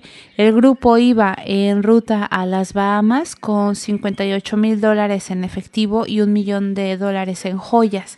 El encarcelamiento de Osho y su transferencia durante 12 días a través de cárceles de todo el país fue un espectáculo internacional. Finalmente tuvo que pagar 400 mil dólares de fianza y fue deportado de Estados Unidos. El 6 de noviembre de 1987, Osho expresó que su salud se estaba deteriorando y por ello y que esto se debía a alguna forma de veneno que las autoridades estadounidenses le habían administrado durante 12 días que fue mantenido en varias prisiones de Estados Unidos. Sus doctores representaron eh, pues esta hipótesis de que como sus síntomas se concentraban en el lado derecho de su cuerpo, debía de haber dormido sobre su lado derecho sobre colchones en cárceles de Carolina del Norte, Oklahoma y finalmente en Portland, y estaban deliberadamente irradiados con talio. Sin embargo, esta opinión, que fue difundida por el abogado de Osho, eh, pues fue despreciada por el fiscal estadounidense diciendo que pues es una ficción completa y hay que considerar la fuente. Este señor no tiene ninguna credibilidad. Finalmente, eh, Tolks concedió pues que no había evidencia alguna para apoyar esta acusación. Los últimos tiempos de la, secta de Osho, que, eh, terminan con la intervención del gobierno norteamericano, con una serie de pruebas muy, muy extrañas, terminan, entre otras cosas, con la, con la huida de la secretaria de Osho, se fuga con 41 millones de dólares. Eh, con aquel suceso extrañísimo del envenenamiento de los vecinos por parte de algunos miembros de la secta y con la manipulación de la CIA y el FBI de lo que suponía la secta de Osho, que es que impresiona que eran miles y miles de seguidores y aquello se le, iba, se, le, se le escapaba de las manos completamente día a día. La mañana del 19 de enero de 1990, el doctor de Osho observa un pulso bastante irregular y le sugiere prepararse para asistencia y resucitarlo ah, al corazón. Cardíaca, asistencia y resucitación cardíaca. Osho entonces responde, no, déjenme ir, la existencia ha decidido que es el tiempo mi presencia será mucho más fuerte sin el infierno de mi cuerpo torturado. Entonces, un médico afirma que el sufrimiento es el efecto del veneno de las prisiones americanas, especialmente el talio, que le costó, hizo pruebas personales el doctor. Ocho tenía una fortuna considerable y podía permitirse doctores muy, muy buenos y hábiles. Es a las cinco y media del 19 de enero, a la edad de 58 años, que su espíritu nos deja. Sus discípulos entonces lloran desconsolados. Su muerte fue noticia internacional de las agencias e hicieron notar un dato curioso. El críptico epitafio grabado en la tumba que guarda sus cenizas había sido escrito por el propio maestro pocos días antes de morir. Osho nunca nació, nunca murió, solamente visitó el planeta Tierra entre el 11 de diciembre de 1931 y el 19 de enero de 1990. Antes de su muerte le preguntaron qué pasaría cuando se fuera y él respondió, si hay algo de verdad en lo que he dicho, sobrevivirá. La gente interesada en mi trabajo llevará la antorcha sin imponer nada a nadie. Deseo que no olviden el amor, porque si no es sobre él no se puede fundar iglesia alguna. La conciencia no es monopolio de nadie, igual la celebración, el regocijo y la mirada inocente de un niño. Conózcanse a sí mismos, pues el camino es hacia adentro. Pues personaje muy polémica, una muerte muy polémica y todo, todo un escándalo en su tiempo, no libre de, agentes extraños, agentes que llegaron que, que tomaron injerencias dentro de la propia secta y cuando hablamos de Osho, hablamos de una persona que postulaba mucho por el niño interior, de hecho se hizo de rodear por una que parecía que tenía manía por coleccionar Rolls Royce. En su día, Osho fue con casi, casi un número entre 100 y 200 Rolls Royce en el mundo el mayor propietario de estos coches que son de super lujo, de los Rolls Royce. Entonces, eh, ¿de dónde procedía ese dinero? Donaciones, donaciones y donaciones de todo el mundo que acudía desde todas partes del mundo eh, postulando por la filosofía y la doctrina de Osho. Quería, la doctrina de Osho era una forma de vida, más que una, religión. Una forma de vida que se podría explicar en una diversión perpetua. Es una diversión muy sana, libre de, drogas, libre de, alcohol, una diversión muy sana, pero la, la secta de Osho era una especie de juerga perpetua. Y lo negativo que vamos a oír ahora en la secta eh, por una de las víctimas es que habían niños. Entonces eh, los propios niños cuentan que el padre, bueno, los, tenían en la secta, pero el padre a lo mejor se iba a la India y el niño se quedaba en Holanda. Y en un año ni volvía a saber del padre. Hay una anécdota que cuenta uno de ellos que que está triste le preguntó una, una, de las jefas de la comuna al niño qué te pasa. Dice, oye, pues que he hecho de menos a mi madre. Dice, ¿para qué tienes muchas madres? Elige la que tú quieras, elige una. Pues eso es culpa de Osho. Osho, en mi opinión, es un personaje muy, muy espiritual eh, que la verdad postula muy poco por, por, el, por la vida epicúrea. Le encanta una parte material de la vida y que se le va de las manos aquello. Aquello se le va de las manos en todo el mundo porque se considera una de las mayores sectas del siglo XX y donde, atención, pudo haber tenido un final muy trágico porque tuvo la intervención de los servicios secretos de Estados Unidos. Aquello pudo haber terminado fatal como terminó lo de la Guayana, como terminó lo de los niños de Dios en Waco, en Texas, que fue una verdadera matanza. Allí hubiera sido aquello una, una de las mayores atrocidades porque miren que habían, no se puede cuantificar. Si yo les dijera que tenía 20.000 seguidores les mentiría porque sospechamos que muchos más. Es que eran miles y miles y a diario se iba aumentando. Entonces la, el Estado de eh, los Estados Unidos, la administración tuvo que intervenir en aquello y cortarlo porque aquello se le iba de las manos. Y curiosamente siempre alimentaban a todo el mundo. Se organizaban de una forma pues ideal tenían sus sistemas de lavandería, tenían sus sistemas de, organización, sus sistemas de alimentos, sus sistemas de cocina, sus sistemas... Aquello era una organización pues bastante, bastante buena y bastante marcial, donde cada uno tenía una serie de tareas y donde ahora vamos a escuchar en el documental cómo se gestionaba la, secta de, de, Osho. Esta secta, a mí me encanta este documental porque es bastante, bastante objetivo. Nos muestra, no a diferencia de otras críticas que por ejemplo hemos visto en internet, que le, acusan de barbaridad y media. Y claro, pues uno lee quien hace el blog y, dice, pues rezar a San Benito o, la Iglesia Católica o sectas cristianas, que sería como dicen en mi tierra, pues el burro hablando de orejas, una secta criticando otra secta. Pues me gusta bastante el testimonio de una chica y de la hija y de la madre que estuvieron en la secta de Osho y nos muestran lo que son las luces y las sombras de Osho, que nosotros preferimos quedarnos con qué nos vamos a quedar, con los defectos, pues no, nos quedamos con la espiritualidad y con lo más positivo. Así es, vamos a, poner esa, esa, entrevista. Y bueno, antes de, de, poner la entrevista, quiero desearle muy feliz semana a todos de Involk, a las personas del hemisferio norte que nos están escuchando y pues también de Lamas al hemisferio sur que también nos están escuchando en el hemisferio sur. Así que, pues les comento, para los que no sepan qué es Involk, les digo que es Involk. Miren, Imbolc, para las personas que son eh, brujitos pero no son paganos, eh, la, es una celebración, ¿ok? Que tenemos en el mundo del paganismo. La nieve pues cubre el suelo eh, y, el, y entonces todo el invierno comienza a desaparecer. Sin embargo, en Imbolc la primavera no queda tan lejos como parece. En esta época pues podemos invocar a la diosa Brigitte para calentarnos, sanar e inspirarnos como la triple diosa celta de la sanación, la forja y la poesía. Sus poderes son múltiples y nunca andan muy lejos. Brigitte pues nos puede ayudar a integrar el poder sanador de las plantas en nuestra mente, nuestro cuerpo y nuestro espíritu durante estas difíciles semanas de invierno y como la diosa de la forja y maestra de los elementos nos recuerda el poder de los elementos para equilibrarnos, conectarnos a la tierra y renovarnos. Y como diosa de la poesía pues podemos invocarla para requerir la llama de la inspiración.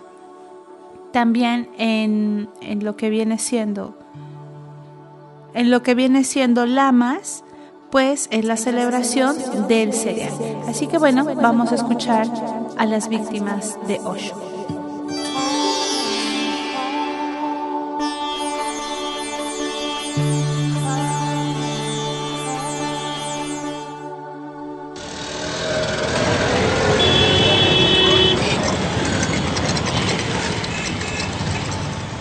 Ahora me llamo Marosha, pero durante mucho tiempo me han llamado Chandra.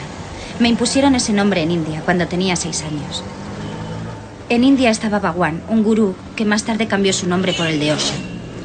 Sus seguidores son los Sayasines.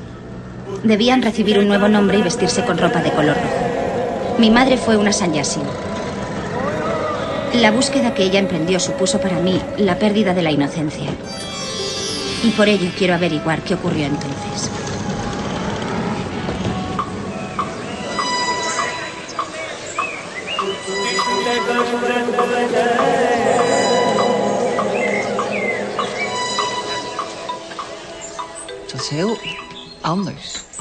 Aquello era completamente diferente. Se trataba de saber cuáles eran tus sentimientos, tus experiencias, qué estamos haciendo aquí, cómo nos sentimos, qué sensaciones experimentamos. Y todo el mundo era amable. Era maravilloso. Había unos jardines magníficos y la gente era muy agradable. Y naturalmente todos vestían de rojo. Había una sala muy grande, la sala de meditación, en la que Vago daba las conferencias. La puerta se abría y él entraba completamente vestido de blanco. Se sentaba en su silla. Él llevaba esas sandalias japonesas de karate. Se quitaba una sandalia y cruzaba las piernas, dejando a la vista el pie descalzo. Así era como se sentaba. Y a continuación alguien decía en voz alta un nombre. Lieti de Holanda, por ejemplo. A mí nunca me llamaban la primera, no creas. Entonces te sentabas delante de él, le mirabas. Nunca he visto a nadie con una mirada tan profunda. Parecía que no se acababa nunca.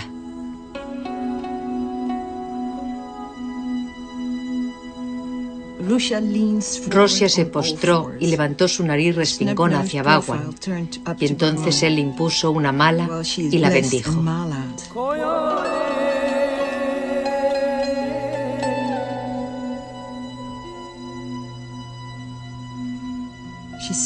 Se sentó sobre los talones y contempló la foto de Bhagwan en el medallón, mientras éste le contaba a su madre, Rupena, que Pren Chandra significa luna de amor. Chandra observaba atentamente mientras sus pequeñas manos agarraban el papel con su nuevo nombre.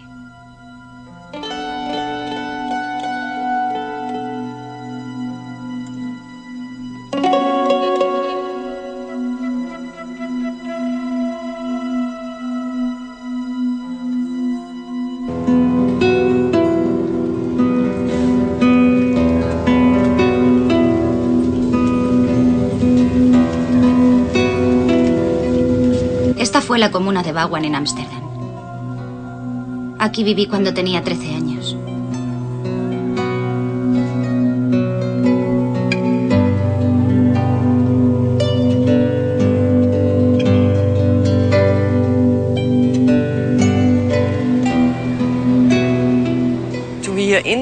Cuando nos trasladamos aquí, ya resultaba demasiado pequeña. Cabían unas 120 personas, pero ya eran tantos los que querían venir a esta comuna y tantos los que llegaban de comunas del extranjero a Ámsterdam que cuando nos instalamos aquí ya se había quedado pequeña.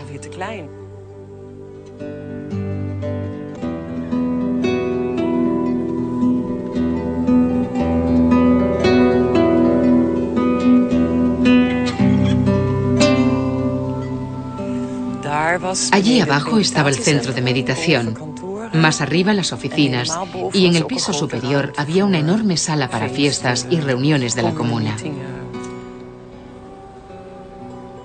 Una parte muy importante de la filosofía de Osho consistía en disfrutar de la vida. Así que había mucha alegría, mucha danza, muchas risas, mucho placer. Y todo eso atraía a la gente. Se trataba de convertir la vida en una fiesta.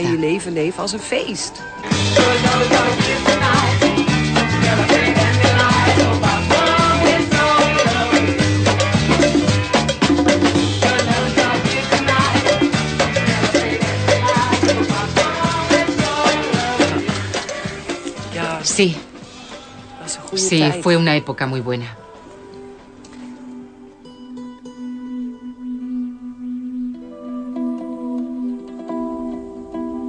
En la comuna había muchos otros chicos. Éramos demasiado jóvenes. Todavía no nos importaba la meditación ni el abandono del yo. He intentado reencontrarme con algunos de aquellos chicos, pero muchos no han querido hablar de su pasado, sobre todo las chicas.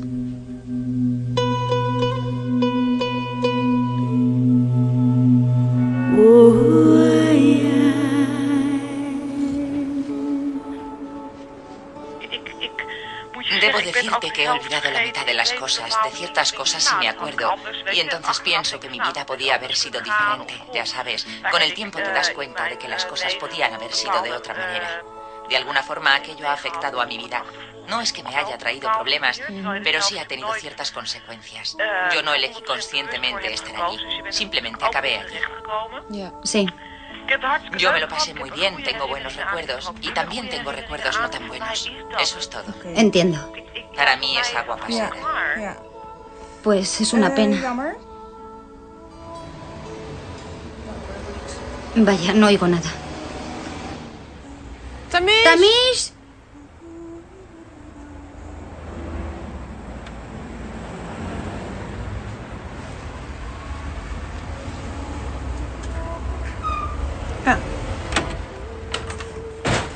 Pensaba que el timbre no funcionaba. Sí. Hola.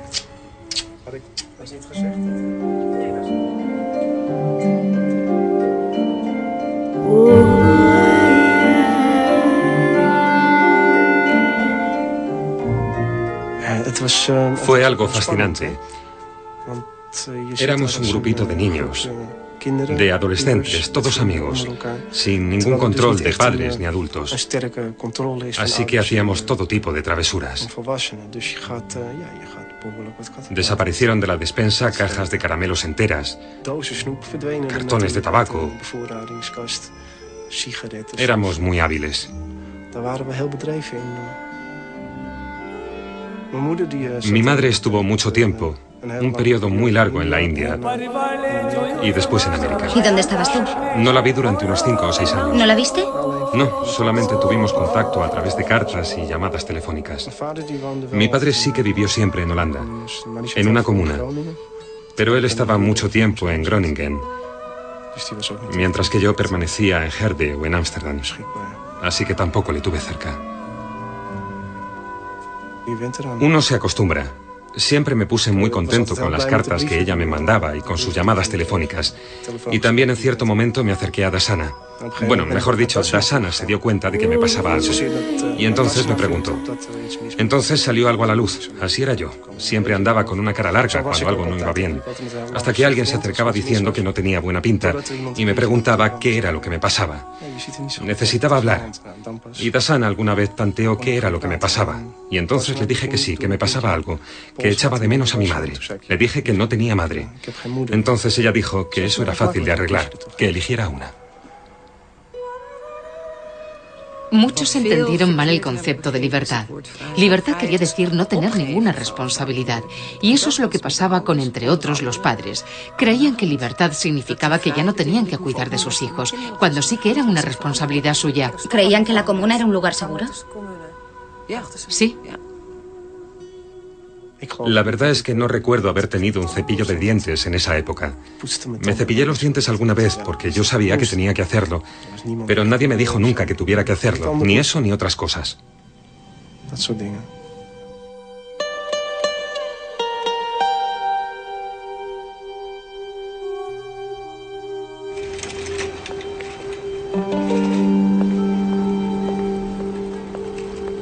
Mi madre y yo todavía no vivíamos en la comuna de Ámsterdam, sino en Leiden. Vivíamos las dos solas porque mis padres se divorciaron pronto. Mi padre, que murió cuando yo tenía 21 años, cuidaba de mí de vez en cuando.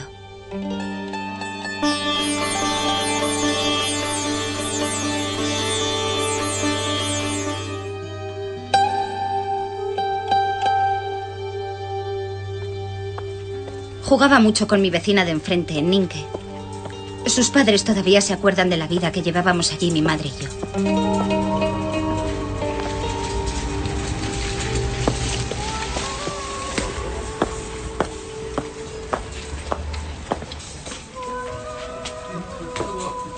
Hola, iba a tocar el timbre.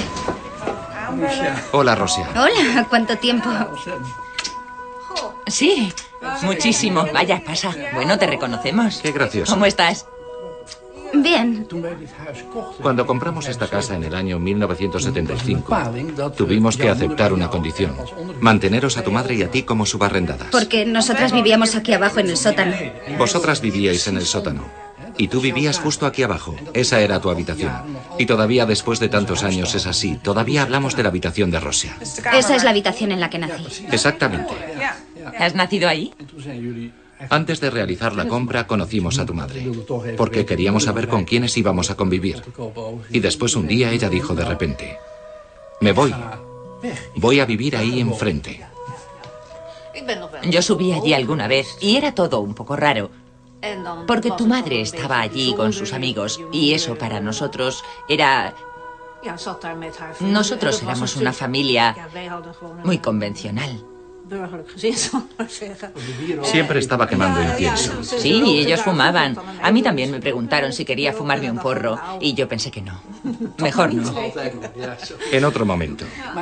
Creíamos, aunque no lo sabíamos a ciencia cierta, que ella provenía de lo que se llama una familia bien de La Haya. Su padre era un abogado de La Haya y ella se había rebelado contra todo aquello. Al menos aparentemente. Es lo que pensábamos. No es que fuera poco convencional, es que era anticonvenciones. Se divertía, digamos, desconcertando a la gente.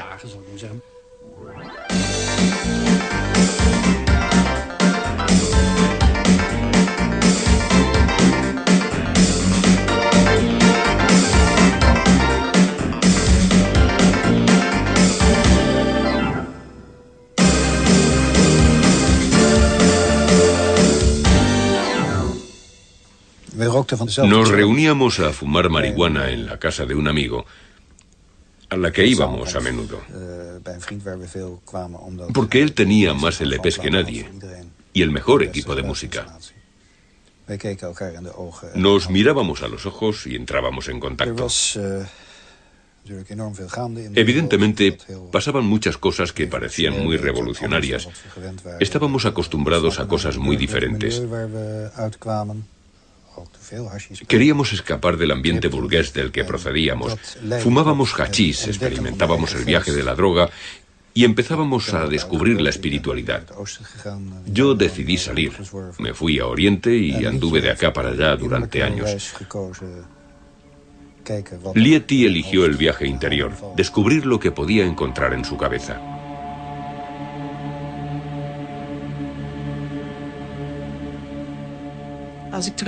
Cuando reflexiono sobre el pasado, me doy cuenta de que fui una niña solitaria.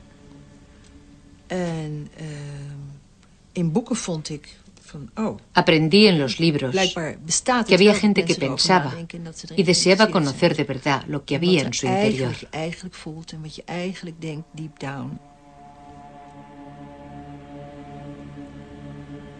El movimiento Bawan tenía el atractivo de la magia de Oriente, porque en Oriente residía la sabiduría.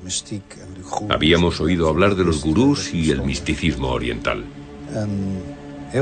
Y mucha gente de mi generación descubrió de repente ese movimiento que parecía contener todos los aspectos necesarios para construir una sociedad mejor.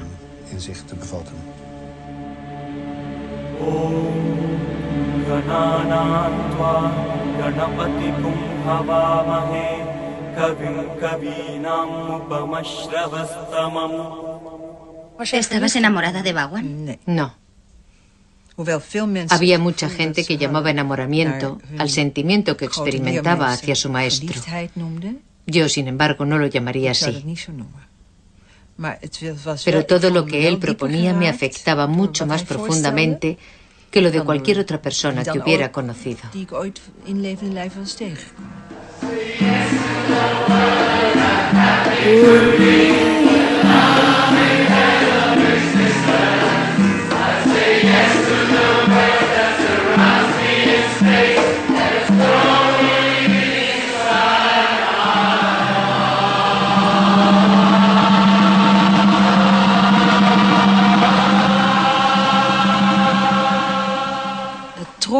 Lo que me atrajo fue la necesidad de estar con almas gemelas o algo así.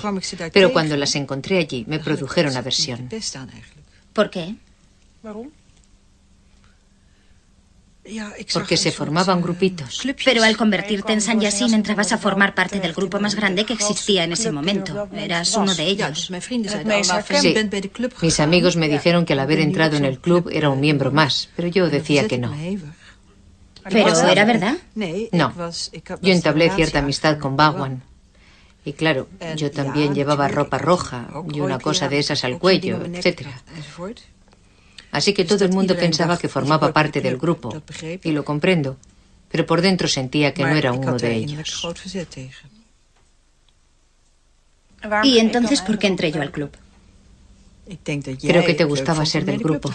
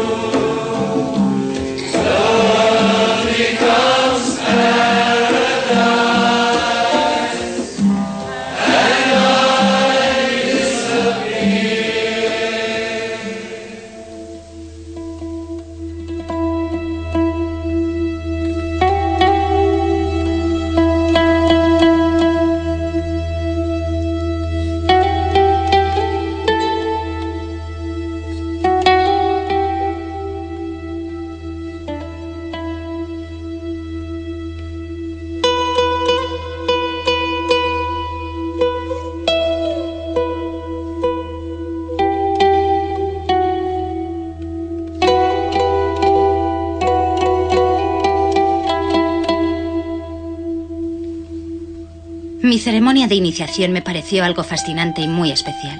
Como si fuera a visitar a un Papá Noel súper especial. A veces aún siento su pulgar en mi frente.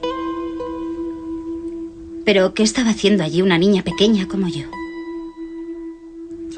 No era mi intención que tú hicieras lo mismo que yo. ¿Por qué no? Bueno, no porque lo hiciera yo. Si tú lo hacías voluntariamente, era otra cosa, pero no de manera automática.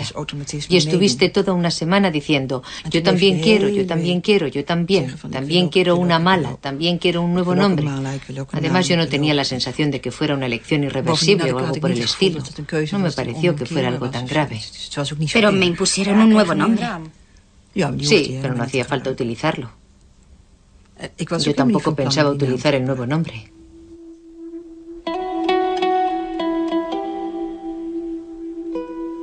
Pero tú te diste cuenta de que al entrar las dos en el grupo, al hacer todo aquello, yo iba a dejar de ser una persona normal. Sí, me di cuenta, pero ¿qué podía hacer yo? Podías haberme dicho que esperara a tener 18 o 16 años para pensarlo mejor y saber qué quería. Sí, te dije que eso iba a ser lo mejor, pero tú no quisiste escucharme. y yo no te lo iba a prohibir. Como madre estaba en contra, pero no hubiera tenido corazón para decirte que no quería que lo hicieras.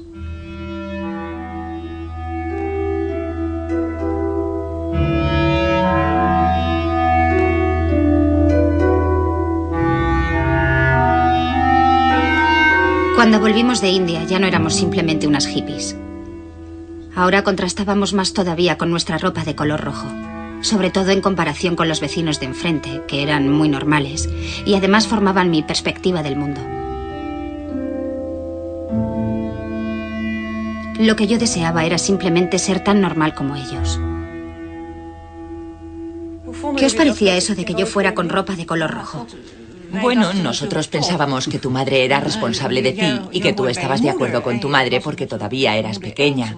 Pero no sé lo que pensabas tú de eso. Nunca lo he sabido. Creo que te gustaba. Nosotros no compartíamos sus ideas, pero si había gente que lo hacía, pues de acuerdo, lo habían hecho y hecho estaba. Tú andabas con esa ropa, pues ya está, muy bien. Sí, nosotros también éramos bastante más jóvenes. Pensábamos que algún día eso iba a cambiar. Eso es lo que pensábamos. Pero tu madre creía firmemente en ello.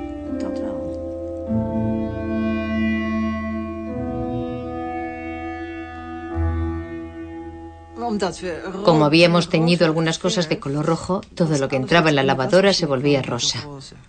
Las sábanas se volvieron rosas, todo se convirtió en rosa. Yo quería ponerme un vaquero normal, como mis amigas. Quería vestirme de negro o de azul o algo por el estilo. ¿Y te lo impedí? Sí, todo lo que comprábamos nuevo era de color rojo. Y la ropa que tenía de otros colores poco a poco desapareció de mi armario. Pero yo me puse vaqueros, aunque intenté pintarlos de rojo, pero era complicado. Era imposible. Pero sí que te plegaste a las normas de los sanyasines que llevaban ropa de color rojo. Vamos a ver, visto desde fuera se puede decir eso. Pero no me estaba acomodando, sino que estaba haciendo lo que me daba la gana. Y eso resultó ser lo mismo que lo que muchas otras personas querían. Pero no lo hacía porque otros lo hicieran.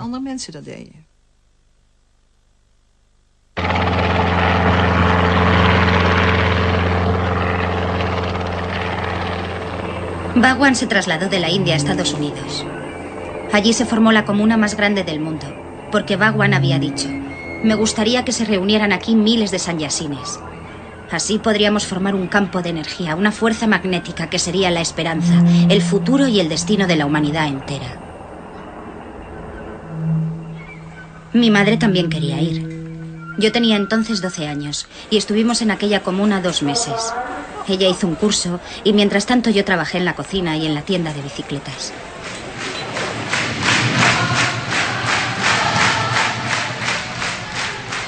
Eran un poco estrictos y todo era muy misterioso.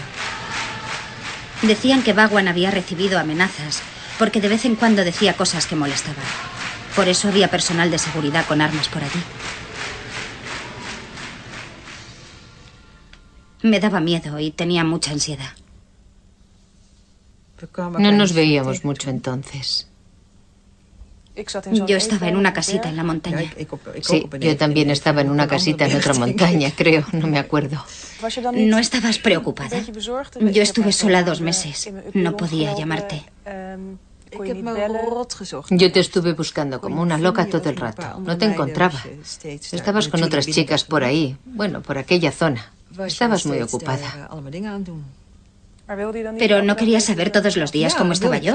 Sí, quería, pero no podía encontrarte y tú tampoco querías que te encontrara.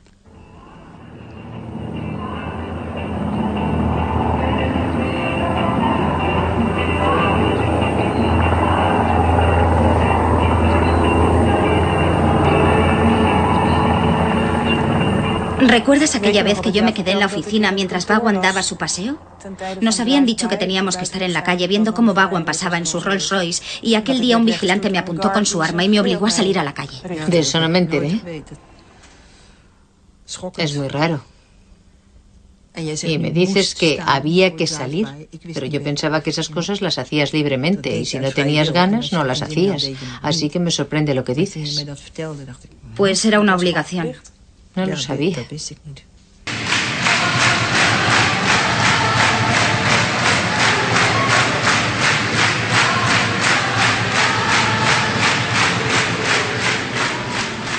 Mi madre era bastante independiente y testaruda. Sin embargo, de repente tomó la decisión, como muchas otras personas, de trasladarse a Ámsterdam a vivir en la comuna. Sí. Entonces pensaba que podía ser un lugar mejor para vivir que la sociedad normal. doorgaan in de gewone maatschappij.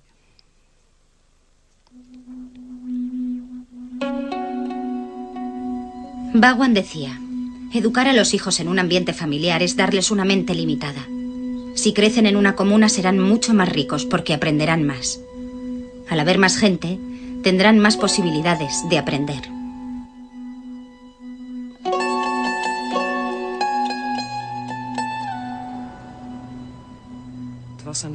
Aquello era un laboratorio, era un campo de experimentación.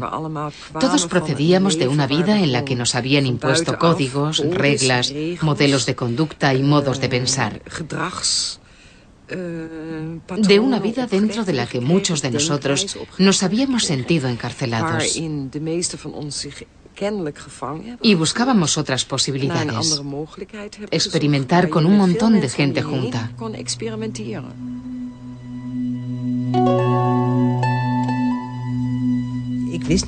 No sabía cómo era.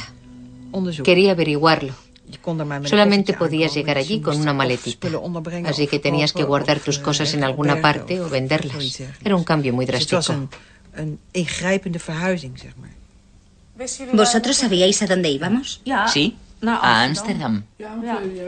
Sí, Lieti vino a casa y nos pidió que le guardáramos la estufa. Ella dijo que nunca se sabe, a lo mejor volvían. Y ella no quería quedarse sin la estufa. Además era muy pesada. Y a lo mejor no la quería mover.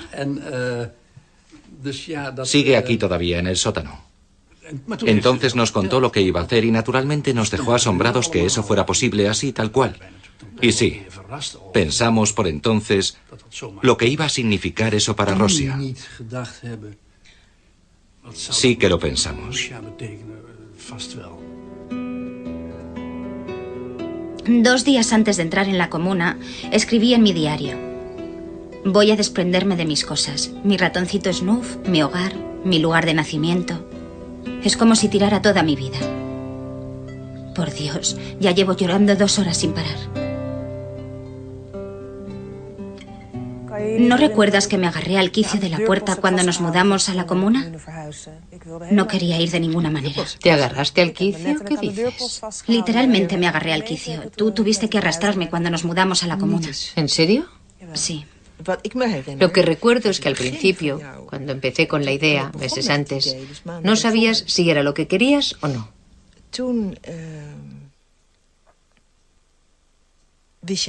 Y entonces hablamos varias veces sobre eso.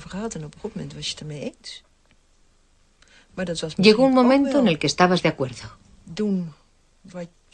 A lo mejor lo que pretendías era agradarme haciendo lo que yo esperaba de ti. Pero lo hiciste muy bien, porque yo te creí.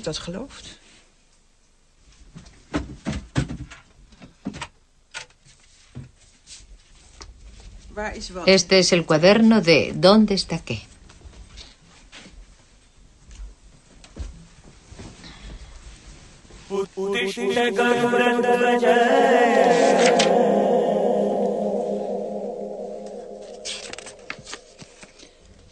Eso era un cuadro que vendí. 20 tebeos de Bob y Bob. Barba papá. Barba papá. Grande, pequeño, 10 florines.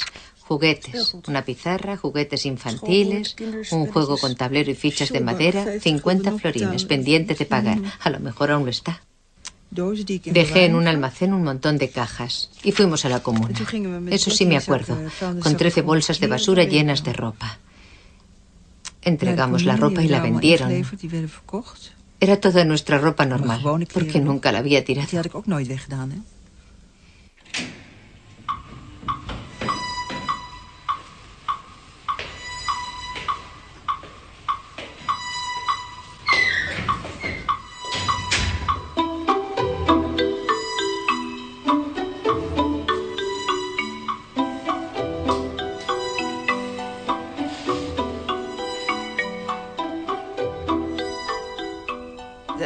Era un lugar muy acogedor, confortable.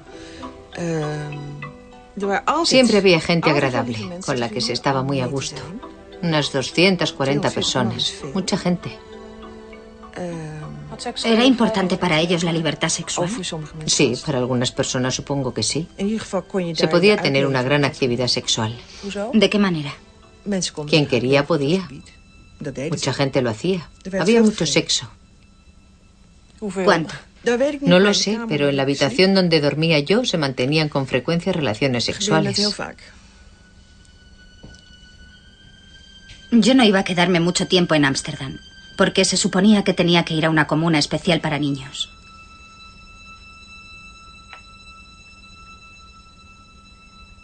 Entramos en la comuna y dos semanas más tarde me llevaron en barco a Inglaterra y allí pasé tres meses en una comuna infantil. Sí, eso lo sé. Yo sabía que tenías que pasar una temporada en la escuela Ragnesh y entonces pensé que iba a ser una buena experiencia.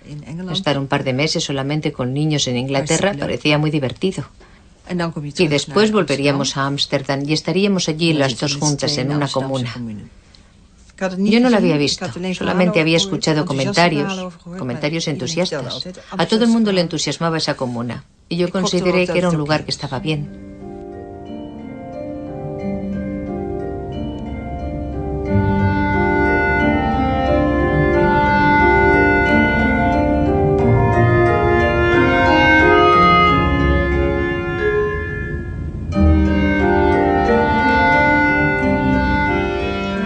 Mi hijo o hija es miembro de la religión de Ragnesh y deseo que después de su muerte él o ella sea incinerado o incinerada. Sí, aquí están hablando del Ragnesismo.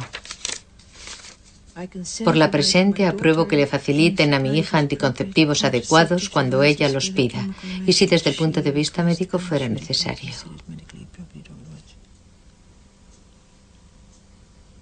Vaya por Dios.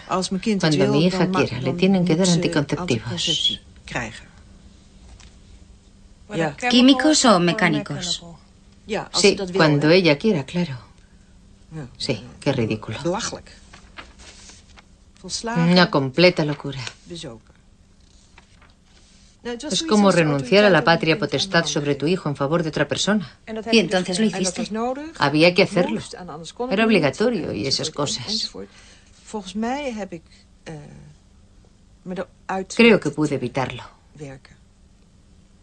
Y que lo entregué sin firmar.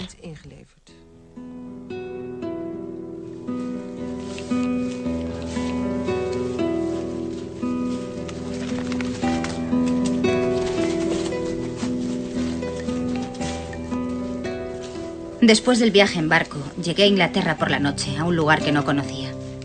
Solo a la mañana siguiente vi dónde estaba. En la escuela Ragnes había unos 200 niños de muchos países. También conocí a Tamis allí. No sé lo que vengo a buscar aquí ahora, pero Tamis quiere acompañarme para verlo.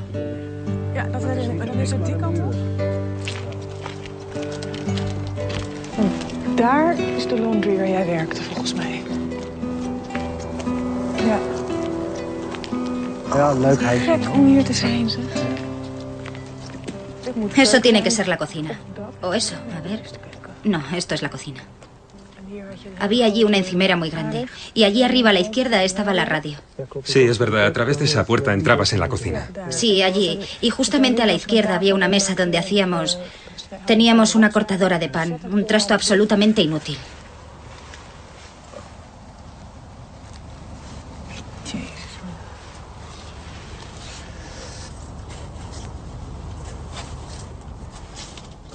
Aquí he trabajado como una mola. Sí, aquí hemos trabajado muchísimo. De cinco y media de la mañana hasta las siete y media de la tarde y de vez en cuando hasta las diez y media de la noche.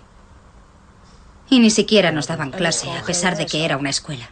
Sí, una o dos veces por semana o algo así. Sí, una vez por semana, una hora y media o algo así.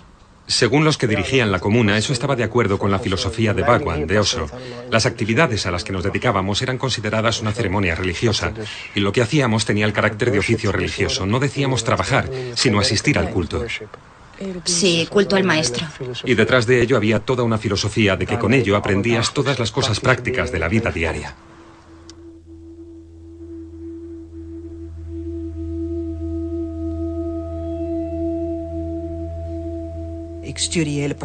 Yo te mandaba paquetes grandes con un montón de cosas, revistas y cosas que te gustaban. Y me dijiste por teléfono que no consideraban adecuado leer revistas holandesas. Y solamente te dejaban escribir una carta por semana. Entonces te dije que te iba a mandar dinero para comprar más sellos.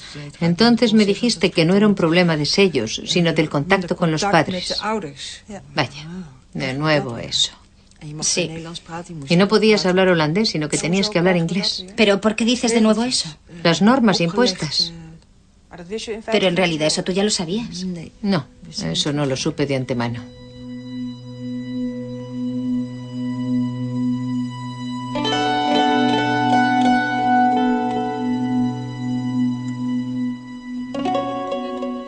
Baldwin, el líder espiritual de 500.000 seguidores, fue detenido la semana pasada en Carolina del Norte cuando, según dicen, hizo escala para ir a las Islas Bermudas. Al ser arrestado, Baldwin llevaba consigo 55.000 dólares, una pistola y una caja repleta de joyas de gran valor.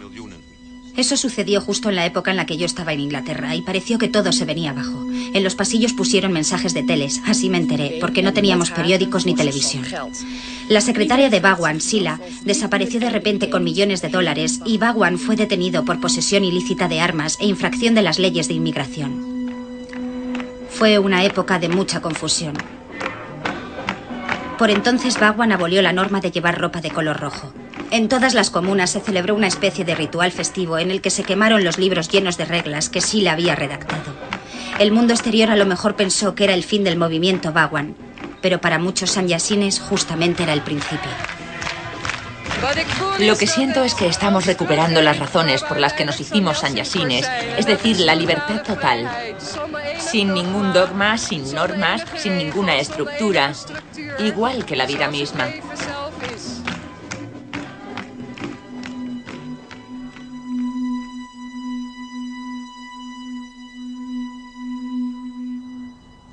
Todo era muy bonito como idea, efectivamente. Convivir en un ambiente de libertad y amor. Pero fue un fracaso. Creo que hubo niños que se vieron enfrentados a una edad muy temprana a cosas que, según mi opinión, no tenían que haber visto a esa edad. Aquí ocurrió también.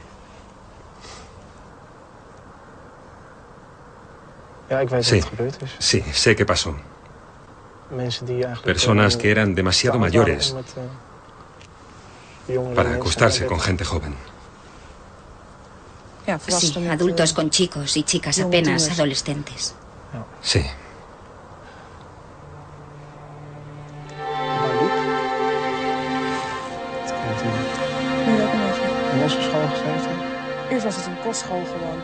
Durante aquel periodo de agitación en el movimiento, recibí en Inglaterra una carta de mi padre. Decía, Querida Rosia, están pasando muchas cosas estos días. Para que tengas una idea de lo que publican aquí los periódicos, te adjunto unos recortes. Cuidado cuando saques la revista de música pop, porque lleva muchas cosas dentro.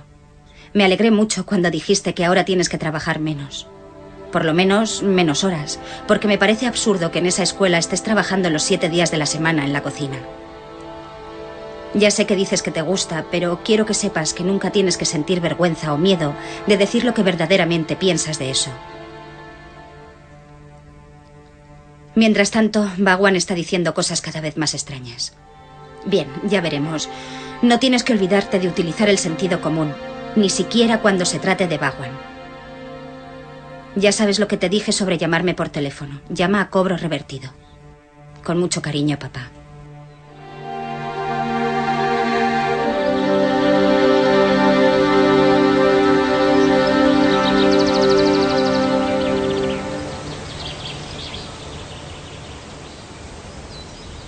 Las cosas no iban nada bien en Inglaterra. No nos daban clases, aquello no era una escuela. Yo trabajaba duramente desde las cinco y media de la mañana hasta las cinco y media de la tarde. Todo eso no me lo contabas. Sí, creo recordar que sí te lo dije. Como muchas otras cosas, creo. Pero tú me decías que todo estaba bien. Todos los mensajes que recibí de ti eran buenos. Que todo estaba en orden, que era divertido, que aprendías a cocinar para 250 niños y que te gustaba muchísimo. Y que solamente era temporal y que perder tres meses de clase no era tan importante porque luego podías reincorporarte a la escuela.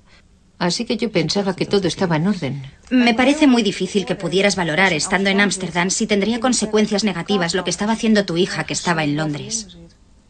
Sí. Pero yo confiaba en tu opinión.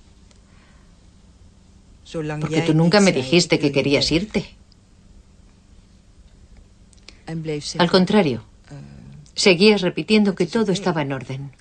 Claro, yo quería ser la San Yasin perfecta, porque si querías formar parte de aquello, integrarte en el grupo, era eso lo que tenías que hacer. Pero yo entonces no era adulta, era una niña, tenía que hacer lo que los demás hacían.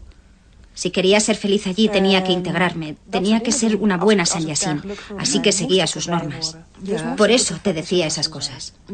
Pero está claro que quería salir de allí. Uno de aquellos profesores me dijo, cuando seas tan alta como este armarito, tendrás que dormir conmigo alguna vez. Y en esa época, en aquella comuna de Inglaterra, había chicas de 13 años que lo hacían. Sí, eso era y todavía es inaguantable. Todo eso me parece horrible todavía. Y cuando lo descubrí en la comuna, en Ámsterdam, cuando en cierto momento entré a tu habitación y había alguien en la cama contigo, pensé que teníamos que irnos de allí lo antes posible.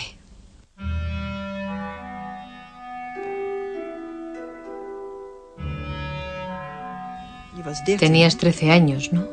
Sí. Entonces sí. Era muy joven, ¿no? Sí, muy joven. Pero tampoco eras una niña.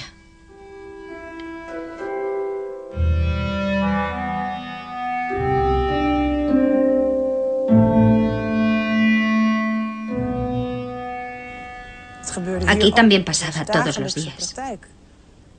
Había hombres que nos decían que les gustábamos y que querían tener relaciones sexuales con nosotras. Aquello me hacía sentir terriblemente insegura. Pero, ¿qué podía hacer? ¿A quién se lo podía explicar? Yo pensaba que eso era lo normal. Te quiero preguntar si tú te diste cuenta de esto. Si viste algo. No vi nada de eso. No me enteré. ¿Cómo es posible si había aquí 250 personas viviendo juntas? Solamente te puedo decir que si me enteraba de algo que consideraba incorrecto o si ocurrían cosas que iban mal encaminadas, intervenía enseguida. Pero de esto que me cuentas ahora, por ejemplo, nunca me he enterado. Ni a través de ti ni a través de tu madre.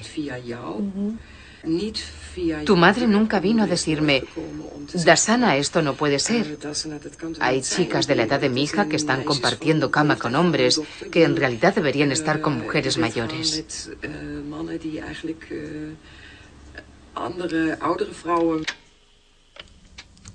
Aparentemente no se acuerda.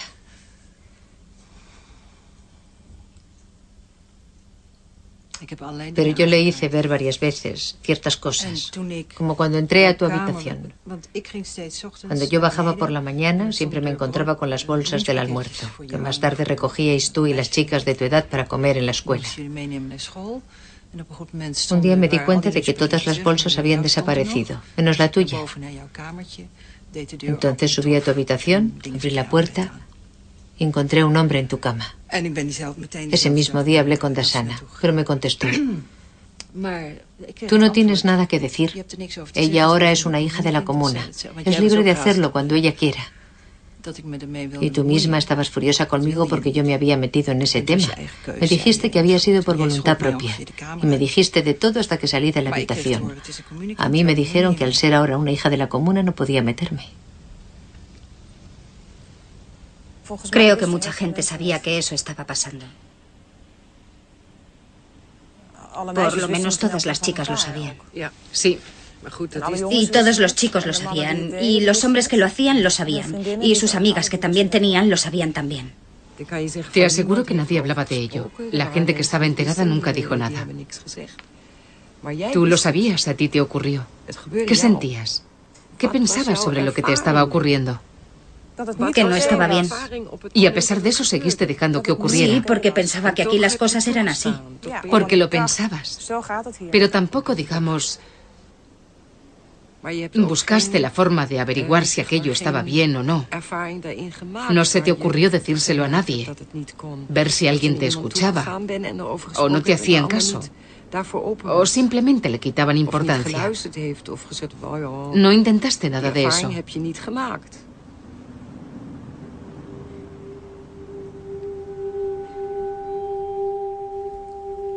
No, no lo intenté.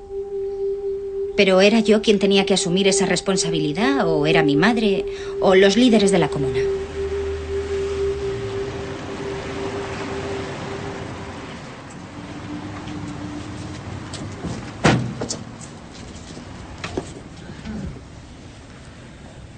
¿Qué había allí?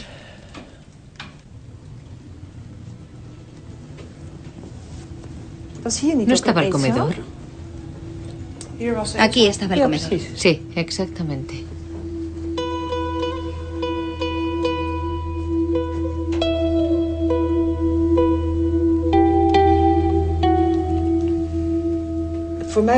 Para mí lo más importante era tratarte igual que me hubiera gustado que me trataran a mí. Yo intentaba averiguar cómo quería que fueran las cosas. Y luego te trataba a ti de la misma manera. Y desde que eras un bebé hasta, bueno, hasta cierta edad eras mi responsabilidad. Pero a una chica de 13 años ya no la puedes llevar bajo el brazo como a un niño de 5 años. No le puedes decir todo lo que tiene que hacer y lo que no. Pero yo era una niña y tú mi madre. Yo hubiera cogido a mi hija y le hubiera dicho, mira, esto no está bien, me he equivocado, vamos a largarnos de aquí, coge tu maleta que nos vamos. Aunque eso supusiera una pelea. Bueno, tardé dos meses y medio, casi tres. Sí, y en esos dos meses y medio a mí me pasaron cosas que me han hecho daño. Y se lo reprocho a la comuna, pero a ti más, porque dejaste que eso ocurriera. En lugar de sacarme de allí, aunque estuviera enfadada una temporada.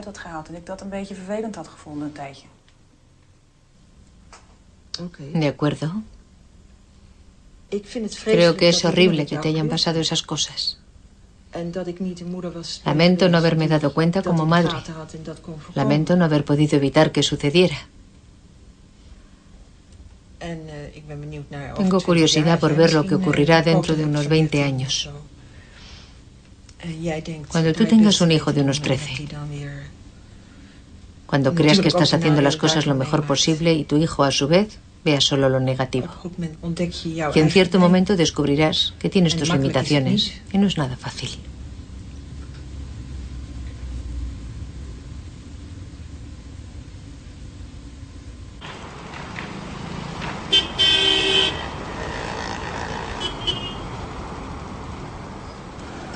Estuvimos siete años en el movimiento y habíamos abandonado nuestro hogar para al final estar solamente unos siete meses en la comuna. Después de eso nos trasladamos a un piso de dos habitaciones en un barrio horrible. Bhagwan volvió a la India, donde murió unos años más tarde de un paro cardíaco. No me conmovió en absoluto, aunque hubiera sido como un abuelo a distancia.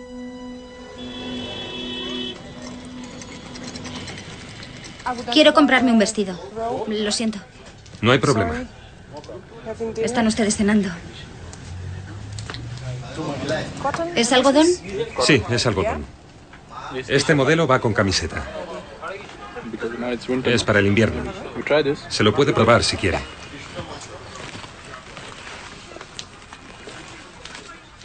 Para ver lo que todavía queda hoy en día del sueño de Bhagwan y del ideal de mi madre, quiero ir una vez más al lugar donde yo y muchos otros niños obtuvimos un nuevo nombre indio. Tengo que ponerme un traje de color rojo, porque son las normas de aquí.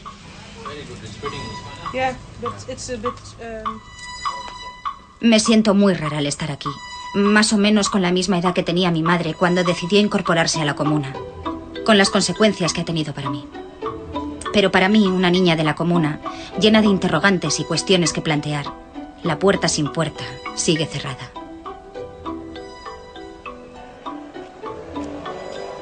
¿Es suya? ¿Tiene permiso?